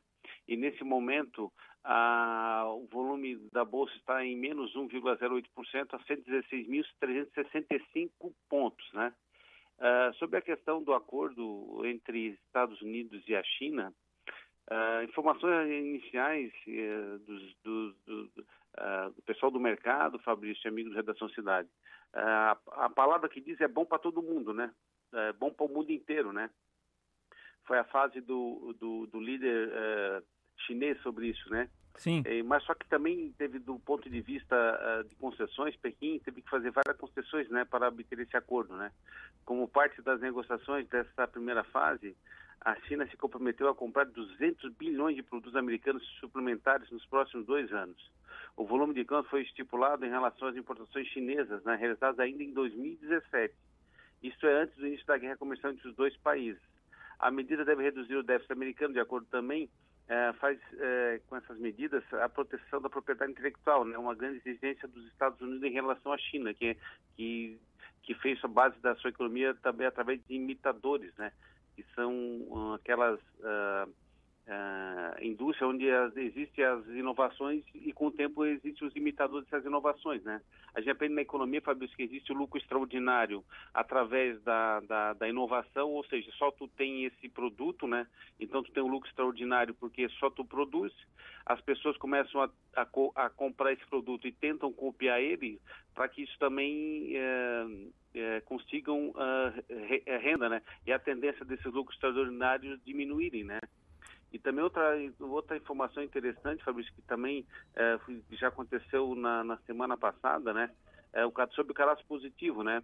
É, também relacionado uh, ao consumidor, né? Que pode prejudicar parte dos consumidores, né? Ah, então, que que tá, qual foi a iniciativa do cadastro positivo, né? A ideia era democratizar o mercado de crédito no país, né? E também com isso reduzir a taxa para os bons pagadores, né? Hoje a gente sabe que a maioria a gente teve conversando ali é, no estúdio, né, que parte da taxa de juro hoje também é composta por esse tipo de situação. A gente paga a taxa de juro por, também por, por pessoas que não têm, é, que não são bons pagadores. E a nossa taxa de juro é alta por causa disso, né? Sim. Então agora foi criado esse esse esse cadastro positivo, Fabrício, para que se desse um histórico de crédito do consumidor, né? É, ele já está disponível desde do, do, do, último sábado, dia 11, né? Para consultas das instituições uh, durante o processo de análise de crédito, né?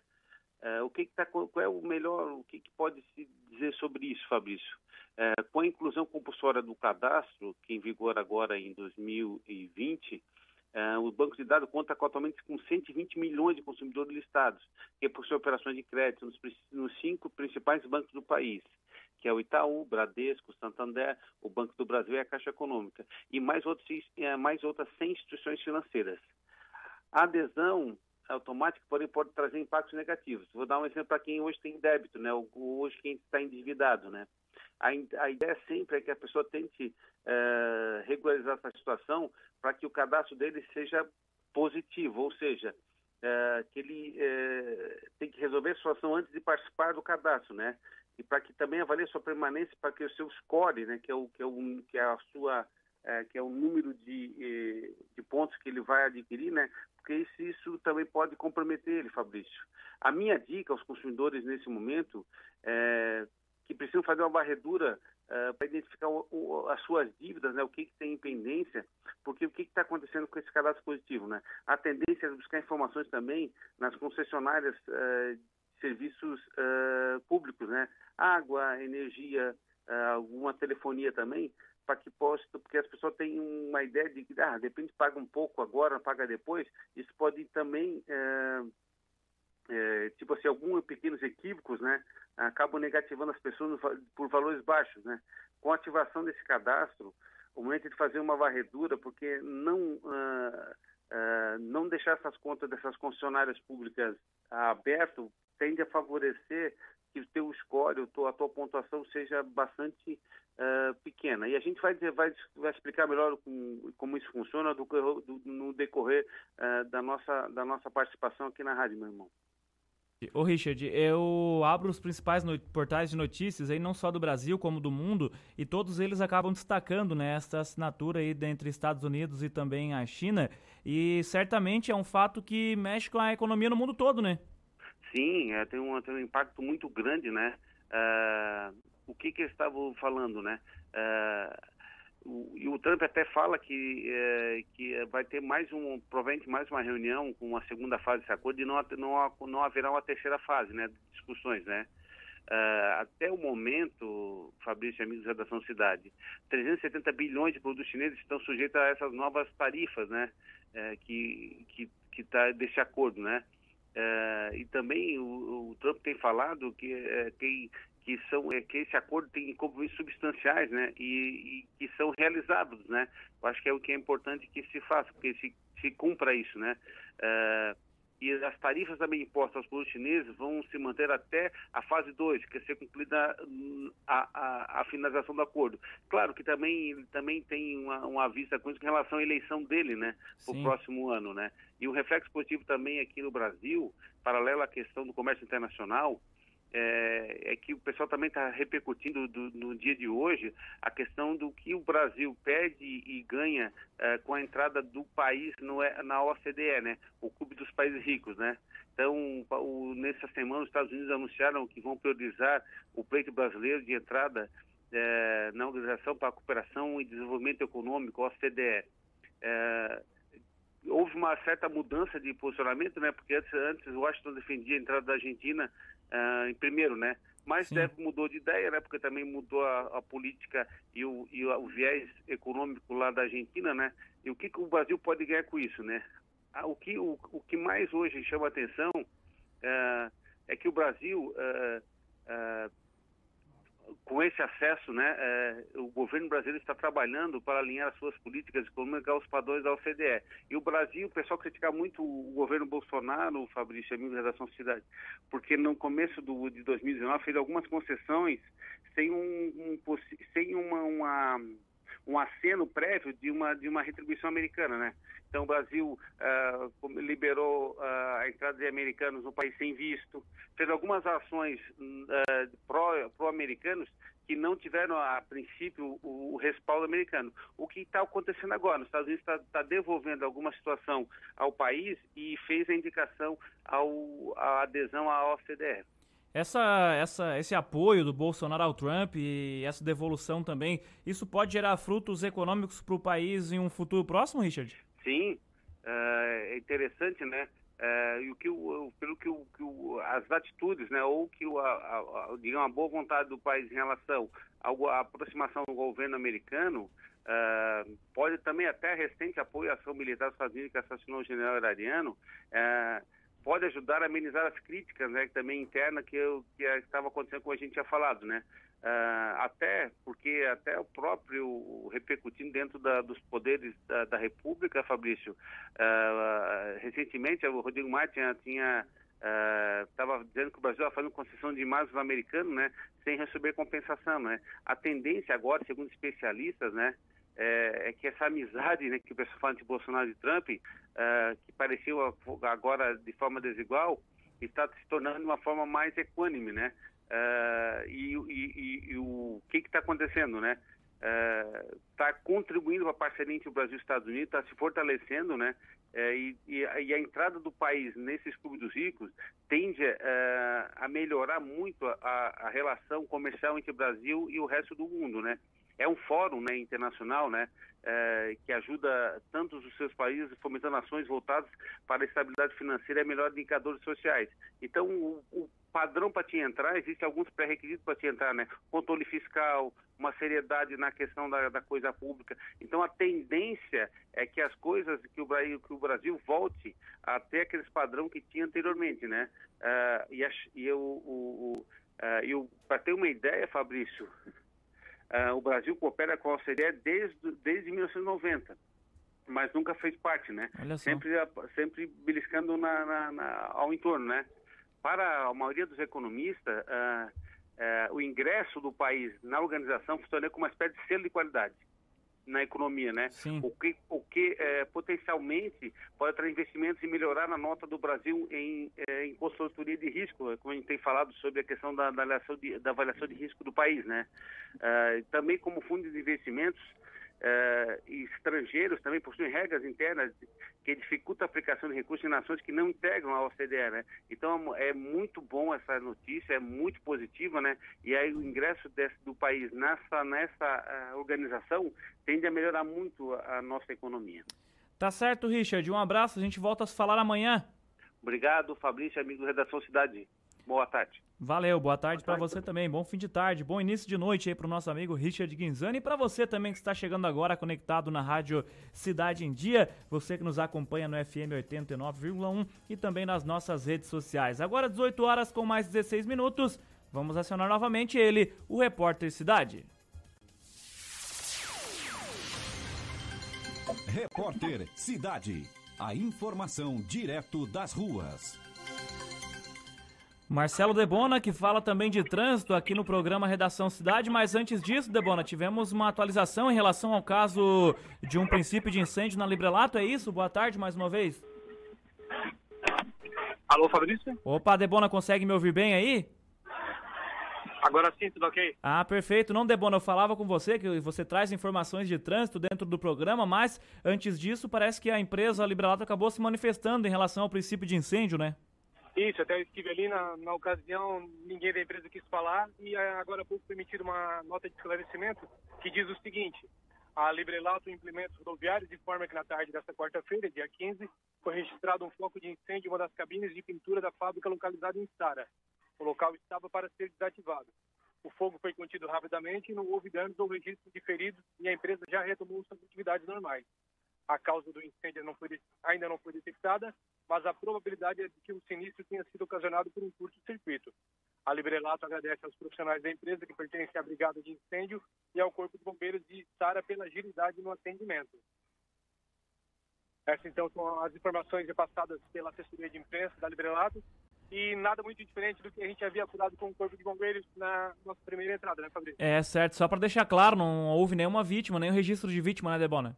Isso, não. Aí, como eu mencionei anteriormente ali, acabou gerando bastante fumaça em, função de ser algo inflamável e existe um grande exaustor lá, até para evitar intoxicação, já que o pessoal está trabalhando com material ali que é químico, existe um grande exaustor que acaba puxando aquela fumaça de dentro do, da cabine para fora. Então, dentro da cabine, como os bombeiros informaram, não existia muita fumaça. É. a fumaça estava toda sendo jogada para fora da empresa. É, felizmente. Aquelas imagens que o pessoal viu ali, em fotos e vídeos que estão circulando aí pelas redes sociais aí, é, em relação a isso. Pois é. material é. inflamado e jogado para fora da empresa. E felizmente aí só dando os materiais, né, Debona? Mas causou um susto grande para as pessoas que passavam na redondeza, porque a gente está observando aqui as imagens, para quem nos acompanha via YouTube, que você acabou também disponibilizando aqui para nossa produção. Realmente as imagens elas causam até um certo espanto, porque a fumaça acabou tomando conta de boa parte da pista. Muita gente acabou compartilhando imagens, vídeos em grupos de WhatsApp, mas que bom, né, dos males o menor aí que não tivemos nenhum registro de vítima nesta situação. A empresa já se manifestou, fica a nossa lamentação em relação a isso, porque também causa um certo transtorno para a empresa, mas como falei dos males o menor, nenhum funcionário acabou se ferindo nessa situação.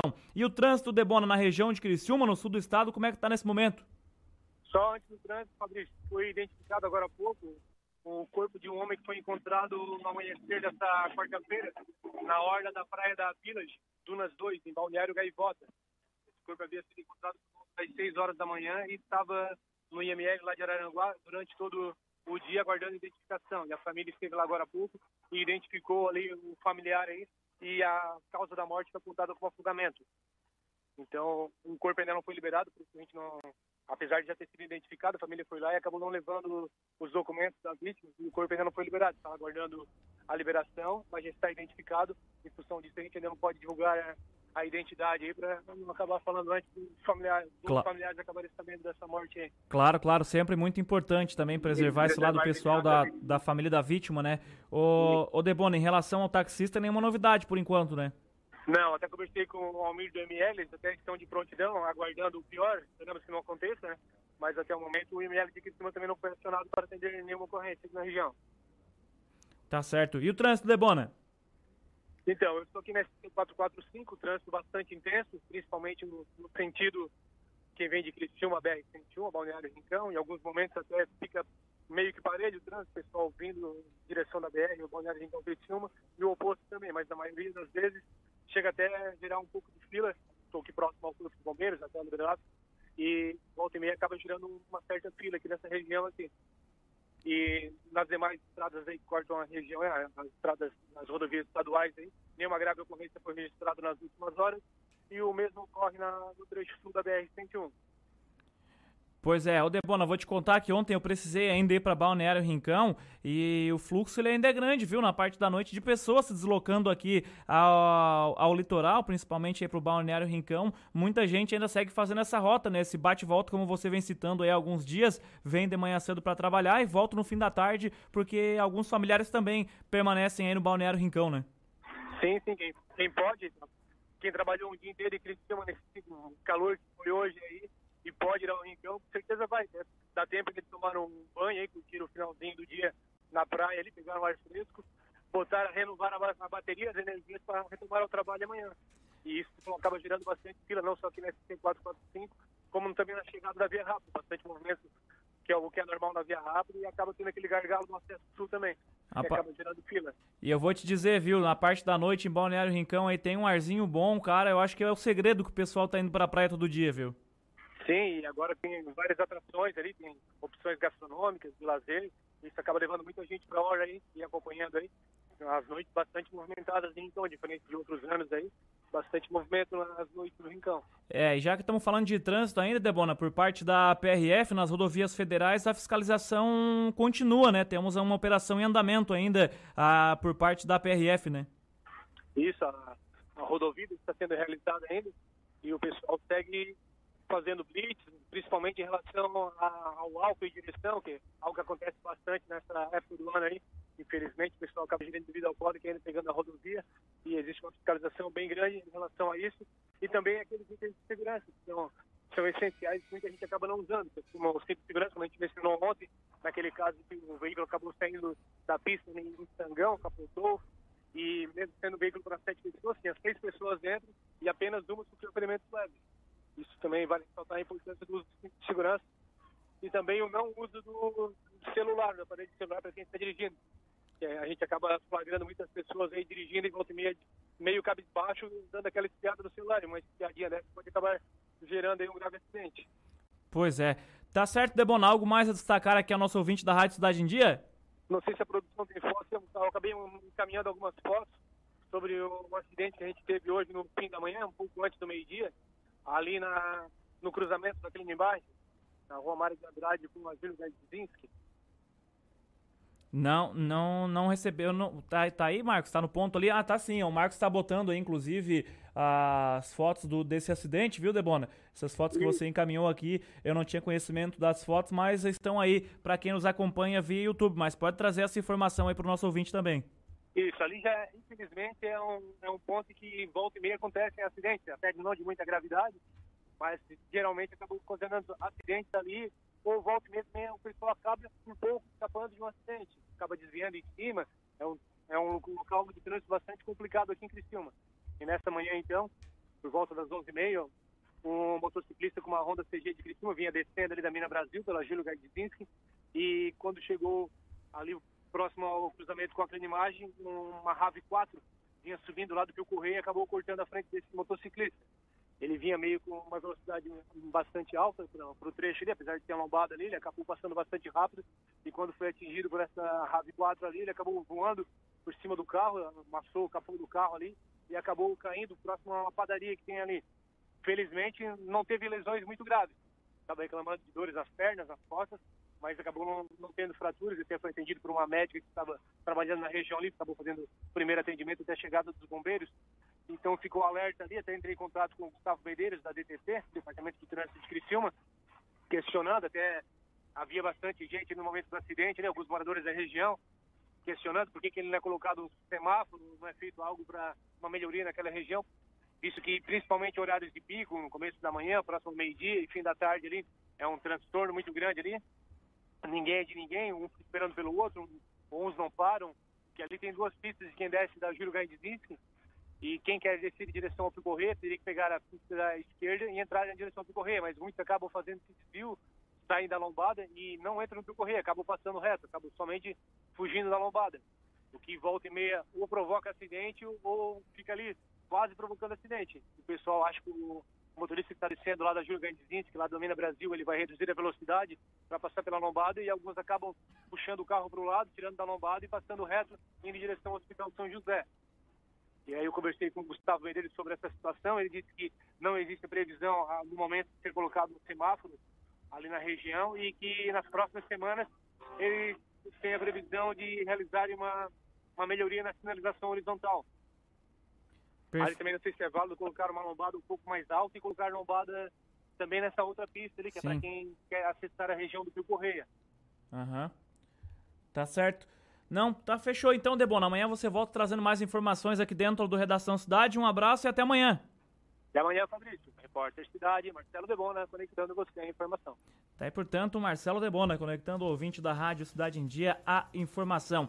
Um fato que chamou atenção nas últimas horas, que vem ganhando repercussão, envolve o deputado Daniel Freitas, do PSL, deputado federal. Ele que recebeu contra si uma queixa por uma suposta agressão contra sua esposa. O caso de violência doméstica acabou sendo registrado no fim de semana, segundo o portal 48, na delegacia de Balneário Rincão e acabou confirmando, sendo confirmado este registro pelo delegado regional Vitor Bianco Júnior.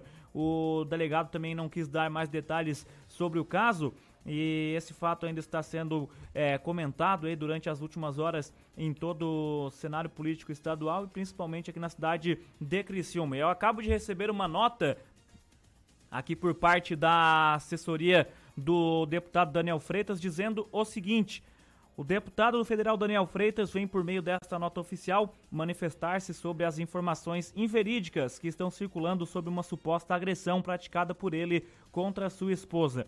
O deputado federal Daniel Freitas afirma que em momento nenhum agrediu fisicamente sua esposa. O fato deu-se por motivações políticas entre ele e seu sogro, relacionadas a divergências partidárias e que durante uma discussão os dois, deputado e sogro, entraram em vias de fato resultando na intervenção de sua esposa eh, no ocorrido na tentativa de acalmar as partes. O parlamentar enfatiza ainda que a situação foi ocasionada pelo calor do momento e eles mantêm uma ótima relação, ressaltando que seu sogro é um homem honrado e de bem. Inclusive, já conversaram e, através de um pedido sincero de desculpas ao seu sogro e sua esposa, voltaram a se entender. Segundo o deputado, com sua educação baseada nos princípios cristãos, jamais submeteria-se a sua esposa e seus filhos a qualquer tipo de humilhação física ou psicológica. E como marido e pai, sempre pautou aí a criação dos seus filhos no amor e também nos valores, mantendo o casal em um clima harmônico e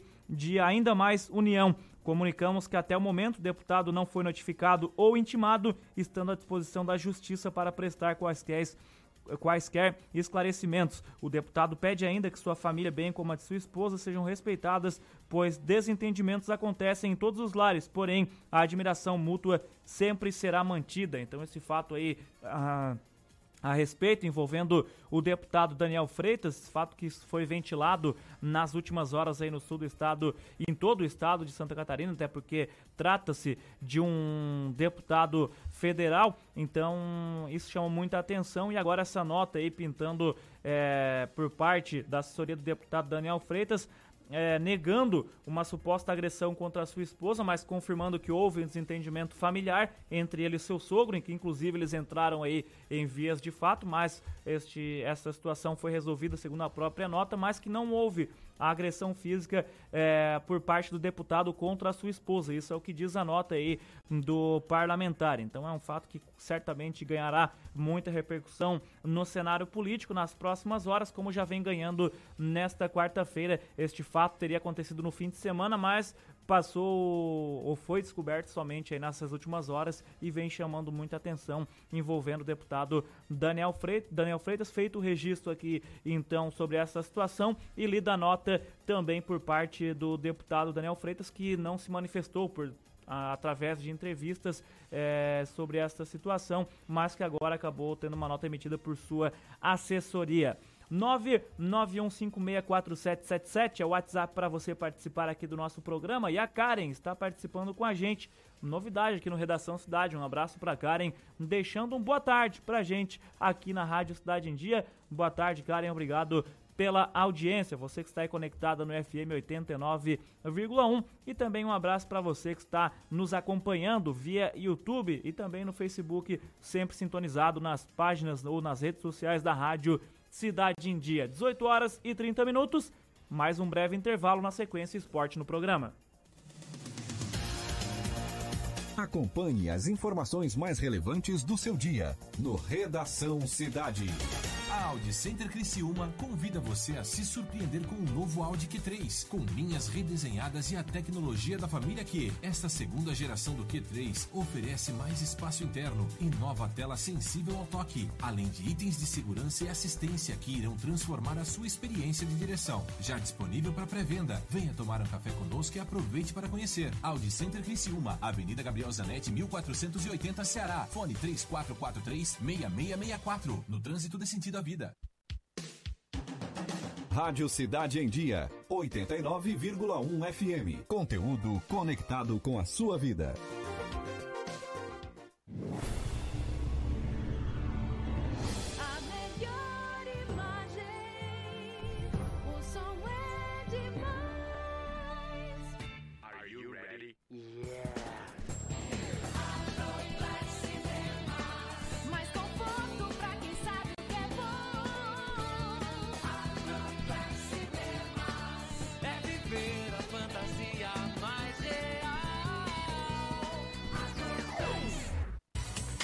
Curta, comente e compartilhe a Rádio Cidade em Dia no Instagram. Arroba Rádio Cidade em Dia. Amor, não fique preocupado. Mas hoje à noite eu sonhei com o meu ex. Papai, eu tenho dois namorados e estou pensando em ampliar pra três. Querida, me desculpe a franqueza, mas acho que você engordou. Vovó, aquela sua sobremesa é muito ruim, foi por isso que sobrou. Aquele seu perfume que eu adoro, hum, lembra minha primeira namorada. Aquela sua camisa autografada do Brasil não sumiu, eu dei pro filho da empregada. Eu uso seu batom e seus vestidos sempre que você está dormindo. A cada dez vezes que a gente namora, em oito delas acabo fingindo. Tem muitas coisas que a sua família não precisa saber. Mas se você é doador de órgãos, isso você tem que informar. Seja um doador, avise sua família. Uma campanha da APAR. Uma campanha Grupo Catarinense de Rádios.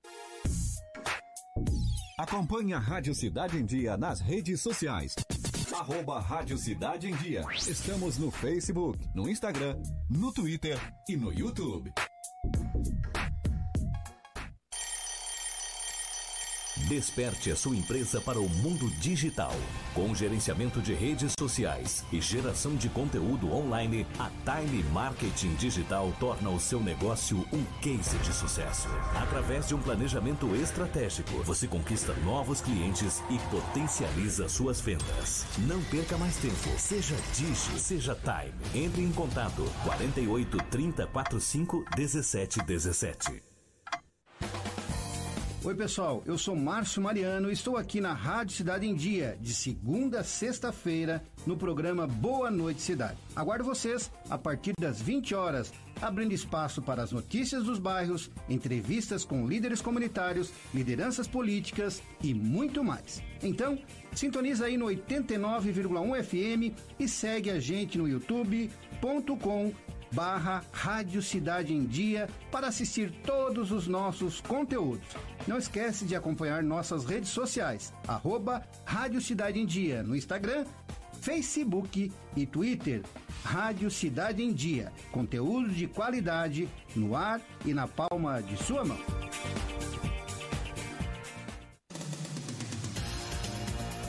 Acompanhe as informações mais relevantes do seu dia no Redação Cidade.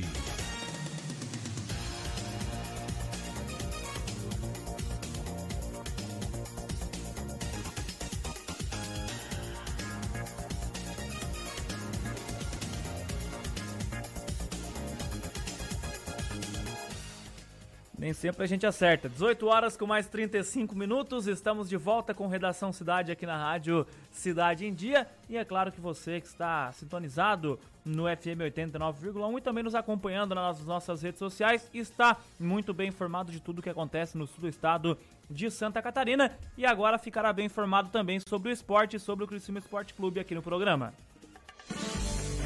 Esporte em Dia. Em cima de todos os lances. E quem traz informações do esporte é Heitor Carvalho. Deixei a bola quicando, o jogador saindo do Criciúma. Confirmado, mas nem tanto. Fala Fabrício, tudo Boa certo? tarde. Boa tarde, meu amigo. Boa tarde, ouvinte do programa Redação Cidade e da Rádio Cidade em Dia. Seguinte, Fabrício, isso mesmo. O Sandro se despede do Criciúma Esporte Clube. O jogador teria assinado com o clube, com o Criciúma sua renovação, mas as informações que tem que foi um pré-contrato de renovação. E por conta disso, o jogador foi negociado com a China, com o Japão, né? Com o Japão, com o time da segunda divisão do Japão. Então o Criciúma não contará com o Sandro para 2020. Sandro esse que já era titular do Criciúma, porque no primeiro, digamos, titular de forma né, preliminar, porque no primeiro treino coletivo, e ainda em campo reduzido pela, em função da quantidade de jogadores, o Sandro foi o titular ao lado do Rodrigo Milanês. E seria na temporada, Com certamente. certeza, Fabrício. Tanto que o Cristiano lutou pela renovação dele, né? Era possível que ele já não ficasse, que tinha uma proposta do CRB, mas ele ficou no Criciúma e agora surgiu essa proposta do Japão. Ele mesmo disse que foi pego de surpresa. O Evandro Guimarães falou que ele sai pela porta da frente, que ele pode retornar ao Criciúma, mas que tudo foi feito, já tem essa informação desde segunda-feira, essa informação já quanto a isso. Então, essa negociação ele foi falou que foi tudo ok. Passado isso, passado o Sandro, tem a situação do Foguinho ainda, né? Conversei com o Evandro Guimarães hoje pela manhã e ele me garantiu que o Foguinho fica. Única situação que o Foguinho não fica no Criciúma é caso o Cruzeiro pague a multa pelo jogador. Caso contrário, segue no Criciúma. Quanto que tá a multa do Foguinho? Essa informação você me pegou Não, agora de. mas- Não, porque o Criciúma ainda quer ver com o Foguinho o estender o contrato. Sim. Então tem essa possibilidade de o Criciúma estender o contrato com ele, tem a possibilidade da multa, então algumas situações que o Criciúma está negociando. Fabrício, com essa informação, eu vou te dizer o seguinte: não, não duvide de o Foguinho ir para o Cruzeiro. Ah, eu tô na tua onda. Não duvide de o Foguinho ir para o Cruzeiro. mesmo. Tivemos o Sano, que estava contratado renovado, e de repente vai para o futebol japonês. Isso acontece? Acontece, mas não deveria. Agora tem o Foguinho. Aí, por exemplo, eu lembro do Nino, que financeiramente a proposta do, do Fluminense não foi a, a melhor possível, e mesmo assim o Criciúma vendeu o jogador, sendo que cinco dias depois ele foi convocado para uma seleção, o que elevaria com certeza o nível do jogador, ou financeiramente, iria para um pré-olímpico, então com certeza podia valorizar muito mais, mas não valorizou. Inclusive o o Fluminense concluiu o pagamento do atleta, o Criciúma ficou com 40%, o Fluminense com 60%, e dizem, o, ainda o Rogério Dimas, essa informação, que dois jogadores do Fluminense o Criciúma pode trazer, pode, pode ter um negócio vindo dois jogadores do Fluminense, possivelmente alguém da base ou alguém encostado, né? Geralmente esses negócios são assim. Geralmente, né? E a gente tá acostumado muito com isso nesses últimos Ô, anos. faz tempo, né, tipo de Fabrício? negociação com o Fluminense, com o Cruzeiro, tem Meu acontecido Deus bastante aí.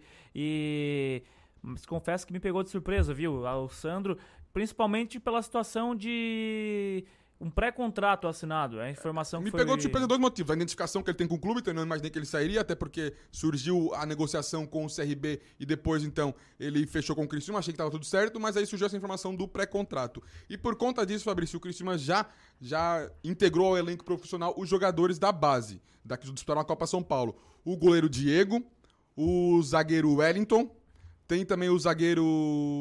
Pedroso? O, não, é... Tim... Não, Tim. Mas o nome dele tem o nome específico dele, que não é Tim. Que agora, novamente, eu vim fazer o comentário com o porcento de bateria, acabou a bateria, fiquei na mão. E temos também o, o Julian, meio campo, o Ícaro, o Eduardo e o. João. Claudinho e também, o né? Claudinho também lateral. Então o Criciúma subiu oito atletas.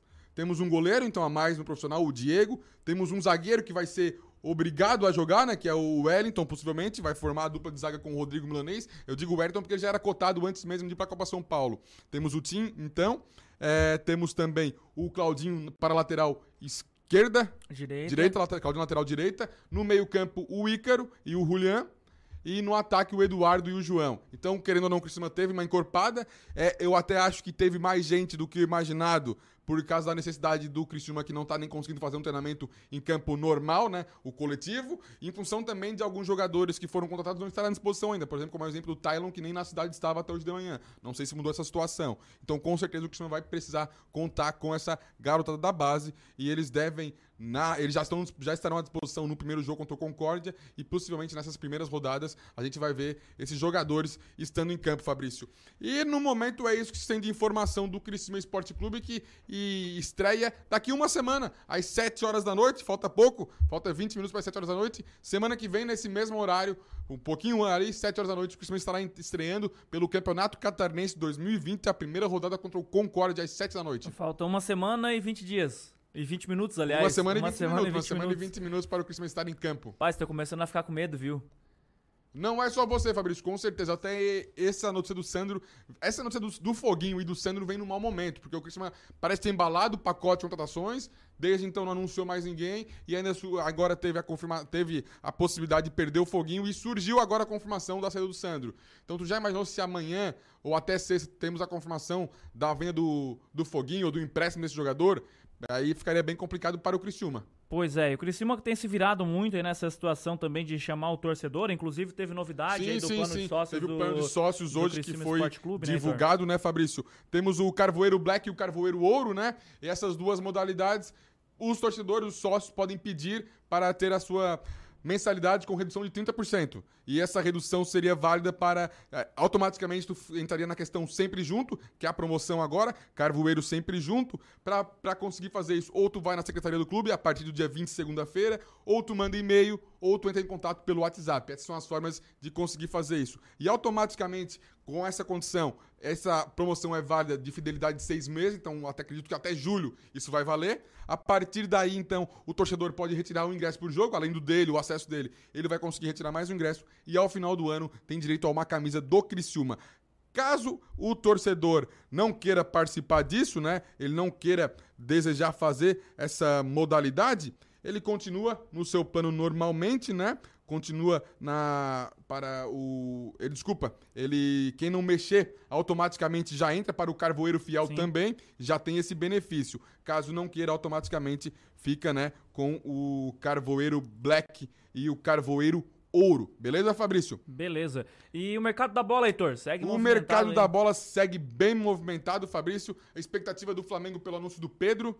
Expectativa também pelo acerto com o Gabigol. Basicamente, esses dois times estão agitando o mercado. E, Fabrício, hoje temos a estreia do Corinthians e do Palmeiras no ano, ainda de forma amistosa, jogando a Florida Cup, né? Lá em, na Flórida, jogando nos Estados Unidos. Entra em campo o Corinthians às 8 horas da noite contra o New York City. E às 10h30 da noite entre o Palmeiras contra o Atlético Nacional da Colômbia. Então os times brasileiros vão jogar esse, hoje já. Só que uma questão, Fabrício. Nesse ano, a Florida Cup não vai ter o confronto entre brasileiros. Ou seja, Corinthians e Palmeiras não se enfrentarão antes do Paulistão. Já pensou? Já ah, rapaz, já aí ia com, um técnico demitido já. com um clássico desse, O rapaz? Thiago Nunes ou o Luxemburgo já ia cair de Não, começo já. com certeza, né? Já, Já ia entrar o Paulistão pressionado na balança. Já entra pressionado, já na pré-temporada mesmo. O... o Heitor, pintou, parece que alguma novidade, né, em relação à questão do Pedro no... O que, que temos aí? No Flamengo, rapaz. Eu tava observando hoje à tarde ali. É, falar que tá tudo certo já, né? É, mas é uma situação que tá bem encaminhada, viu? Tá bem encaminhada essa situação é, entre o Flamengo e o atacante Pedro, mas também o zagueiro do Santos que foi pro Flamengo. Gustavo Henrique. O Gustavo Henrique acabou na sua entrevista falando sobre o Gabigol. Disse que o Gabigol certamente ficará por mais tempo no é Flamengo. isso que eu tô ficando Rapaz, assim, Fabrício. O o Flamengo vai ter no ataque Gabigol, Bruno Henrique ficaram, certo? É o time- Berril, o Curitiba é time de queria, mas né? o, o Flamengo não, não deu pros- prosseguimento porque o Curitiba achou muito, muito caro. Temos ainda o Lincoln, o Flamengo, temos ainda o Flamengo tem à disposição o Lincoln. Tem também, então, agora o Pedro Rocha, o Michael e teria o Pedro. Aí, olha, rapaz, Vou te contar um negócio, hein? E Oi. caso o Pedro, o, o Gabigol permaneça, com certeza tem um aumento salarial. E aumento salarial esse que deve ser feito também para o Bruno Henrique, em função do seu desempenho nesse ano. Um fato que tá chamando a atenção no futebol internacional é o Neymar, viu? Tá voltando a reencontrar o Aos bom pouquinhos futebol. tá jogando, voltando o bom É. futebol dele. É, e isso- tudo isso passa também agora, por exemplo, o Cavani tá para sair do PSG, talvez o Icardi também não permaneça. Então, naturalmente o foco volta a ser o Neymar e a gente espera que ele, a gente espera que ele aproveite essa oportunidade, né, Fabrício? O PSG tá jogando agora pela 15ª rodada do Campeonato Francês contra o Mônaco, jogo nos 38 do segundo tempo, vem, vai vencendo pelo placar de 3 a 0 fora de casa. Jogo esse que o Cavani nem está jogando e já se situa então uma possível negociação dele. Os gols do PSG, Mbappé, Sarabia e Neymar. Neymar. Tá bom o que mais? Tá voando, voltando a voar o brasileiro Esperamos que na Champions aconteça a mesma coisa, né? Neymar. Torço pelo Neymar, viu? É, a gente tem, uns que torcer, né? É o, é o homem do futebol brasileiro. Pois é. Por bem ou por mal. E muitos falam ainda na seleção brasileira em Neymar dependência. Acredito que não é pra tanto, mas vamos ver. Também não é pra tanto. Beleza, Heitor? Fechado? Fechado, Fabrício. Valeu, até amanhã, amigo. E queria deixar aqui um abraço pro Edson Padoim, que falou que está nos ouvindo. Opa. Assim como eu peguei de você o Avelino, que me escuta no Central do Esporte, você também pegou o Edson Padoim. Edson Padoim, Tá, tá ok? certo. Feita, feita essa, fizemos essa combinação, essa troca, pode ser? Trocado, não tem problema. Um abraço pro Avelino, um abraço pro Edson e pra todos aí que estão acompanhando também o nosso bloco esportivo. Um abraço pro Anderson Mafiolete, nosso Andinho, sempre voltando pra casa do trabalho ligado na rádio Cidade em Dia. 18 horas com 45 minutos. Vamos ao giro regional no programa. Giro Regional. Informações dos municípios da região, sempre em primeira mão. A administração municipal de Uruçanga realizou no final do ano passado o concurso Minha Casa Encantada, dentro da programação do Natal Encantado. O objetivo foi envolver a população para enfeitar suas casas e embelezar a cidade com estímulo nas decorações de casas e empresas. Neste domingo, no próximo domingo agora, dia 19, durante a missa das 18h30 na Igreja Matriz Nossa Senhora da Conceição, os vencedores serão conhecidos e os prêmios serão entregues antes da benção final. Olha que situação bem bacana aí no município de Uruçanga. Segundo o prefeito Gustavo Canceler, grandes centros de atração turística do país começaram com ações pequenas que ao longo do tempo foram se consolidando. A participação das pessoas da população foi fundamental para que o ambiente turístico fosse favorável. Nosso município tem características que são peculiares e se pudermos fomentar iniciativas que gradativamente envolvem nossa gente, poderão olhar para o futuro com mais perspectivas. Esta foi a fala do prefeito de Uruçanga, Gustavo Cancelier. Este fato chama atenção, a premiação será feita em duas categorias: residências urbanas e empresas. Os prêmios, os primeiros lugares receberão então uma bicicleta e os segundos colocados troféus e aos demais participantes uma placa de menção honrosa pelo desprendimento de oferecer seu esforço em favor de ajudar o município. Fato bem bacana vindo do município de Uruçanga. Para ampliar a cobertura vacinal da tríplice viral e a prevenção do sarampo, a Prefeitura de Criciúma recebeu um montante de 104.576 reais com mais 50 centavos do Ministério da Saúde por meio do Fundo Nacional de Saúde, o FNS. O valor é referente à segunda parte do reforço financeiro que foi definido por meio da portaria de número 2722 de 15 de outubro de 2019. A administração municipal recebeu o benefício por ter ultrapassado a meta de vacinação na última campanha, segundo a, o destaca a gerente da Vigilância em Saúde da Secretaria Municipal de Saúde de Criciúma, Andréia Bertoncini Pereira. Ela diz o seguinte: para receber a segunda parte do repasse, tínhamos que seguir alguns critérios do Ministério da Saúde, como atingir a meta da vacina que era de 95% e conseguimos aí 98,1%, dado bastante positivo para o município de Criciúma. Ao todo, Criciúma recebeu um montante de 209 mil reais de 209.153 reais, que corresponde então ao valor de um real para cada habitante do município, de acordo com o IBGE de 2016. Então, mais um fato que chama atenção na saúde de Criciúma. Além disso, foi necessário preencher documentos exigidos pelo órgão federal para atingir os critérios de repasse. Segundo a Andrea, o reforço financeiro foi conquistado graças ao trabalho do governo municipal e de acordo com o boletim divulgado pela DIV, a, Diretoria de Vigilância Epidemiológica de Santa Catarina. Em 2019 foram notificados 915 casos de sarampo no estado. Desses, 276 foram confirmados e 58 continuaram em investigação. As principais vítimas da doença são adolescentes e adultos de 15 a 29 anos. E a campanha então da tríplice viral, o dia D da vacinação para a tríplice viral, sarampo, cachumba e rubéola, já tem data marcada. Será no dia 15 de fevereiro. A campanha de vacinação definida pelo Ministério da Saúde começa no dia 10 de fevereiro e segue até o dia 13 de março. O objetivo é imunizar munícipes de 5 a 19 anos. Segundo ressaltou ainda a gerente, na próxima etapa da campanha prevista para agosto, a imunização vai estender até pessoas de 59 anos. O aumento da faixa etária é por conta do ressurgimento da doença no país, que inclusive pode resultar em mortes.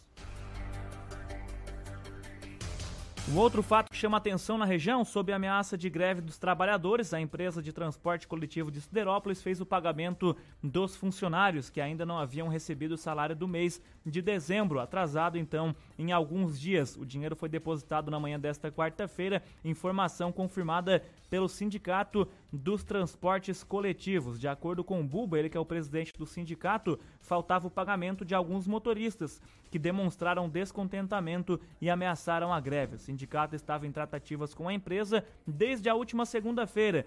Disse o seguinte, o Buba ao Portal 48. Segundo a empresa, caiu o movimento dos passageiros e teve que ser feito o pagamento do 13 terceiro. Aí eles acabaram então se apertando. Na manhã desta quarta-feira, por pouco o transporte coletivo não parou no município de Siderópolis. A categoria teria inclusive programado um protesto e uma paralisação para as quatro e meia. Porém, o gerente da empresa procurou os funcionários e prometido o pagamento dos salários. Para manter-se em dia, então, nos próximos meses, a empresa diz que fará um financiamento de acordo com o presidente do sindicato, o Buba, que falou aí em entrevista ao portal 48 aqui na cidade de Criciúma. Agora 18 horas com mais 51 minutos. Encerramos desta maneira o giro regional aqui no programa. Agradeço mais uma vez a sua participação, você que está sempre ligado com a gente aqui na Rádio Cidade em Dia, sempre interagindo dentro da nossa programação.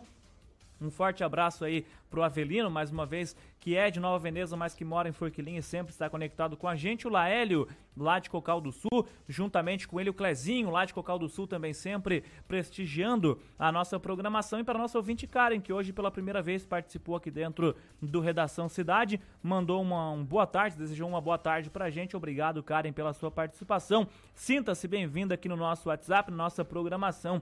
E é claro, fique à vontade aí para participar com a gente no nosso WhatsApp, que é o 99156 4777 99156 4777. Esta é a programação. Este é o nosso WhatsApp para você participar da nossa programação aqui na Rádio Cidade em Dia. E desta forma, vou encerrando Redação Cidade desta quarta-feira, dia 15 de janeiro de 2020. Mais uma vez agradecendo a sua participação, agradecendo a sua audiência nesta quarta-feira de muita informação aqui dentro da Rádio Cidade em Dia. E permaneça, viu, conectado. Tem o Pastor Telmo com 5 minutos com Deus, tem Beatriz Formanski com o programa atual. E aqui você fica bem informado dentro da Rádio Cidade em Dia. Permaneça sintonizado no FM 89,1 e você que está no YouTube, nas nossas redes sociais também, permaneça conectado e ouvindo a nossa programação.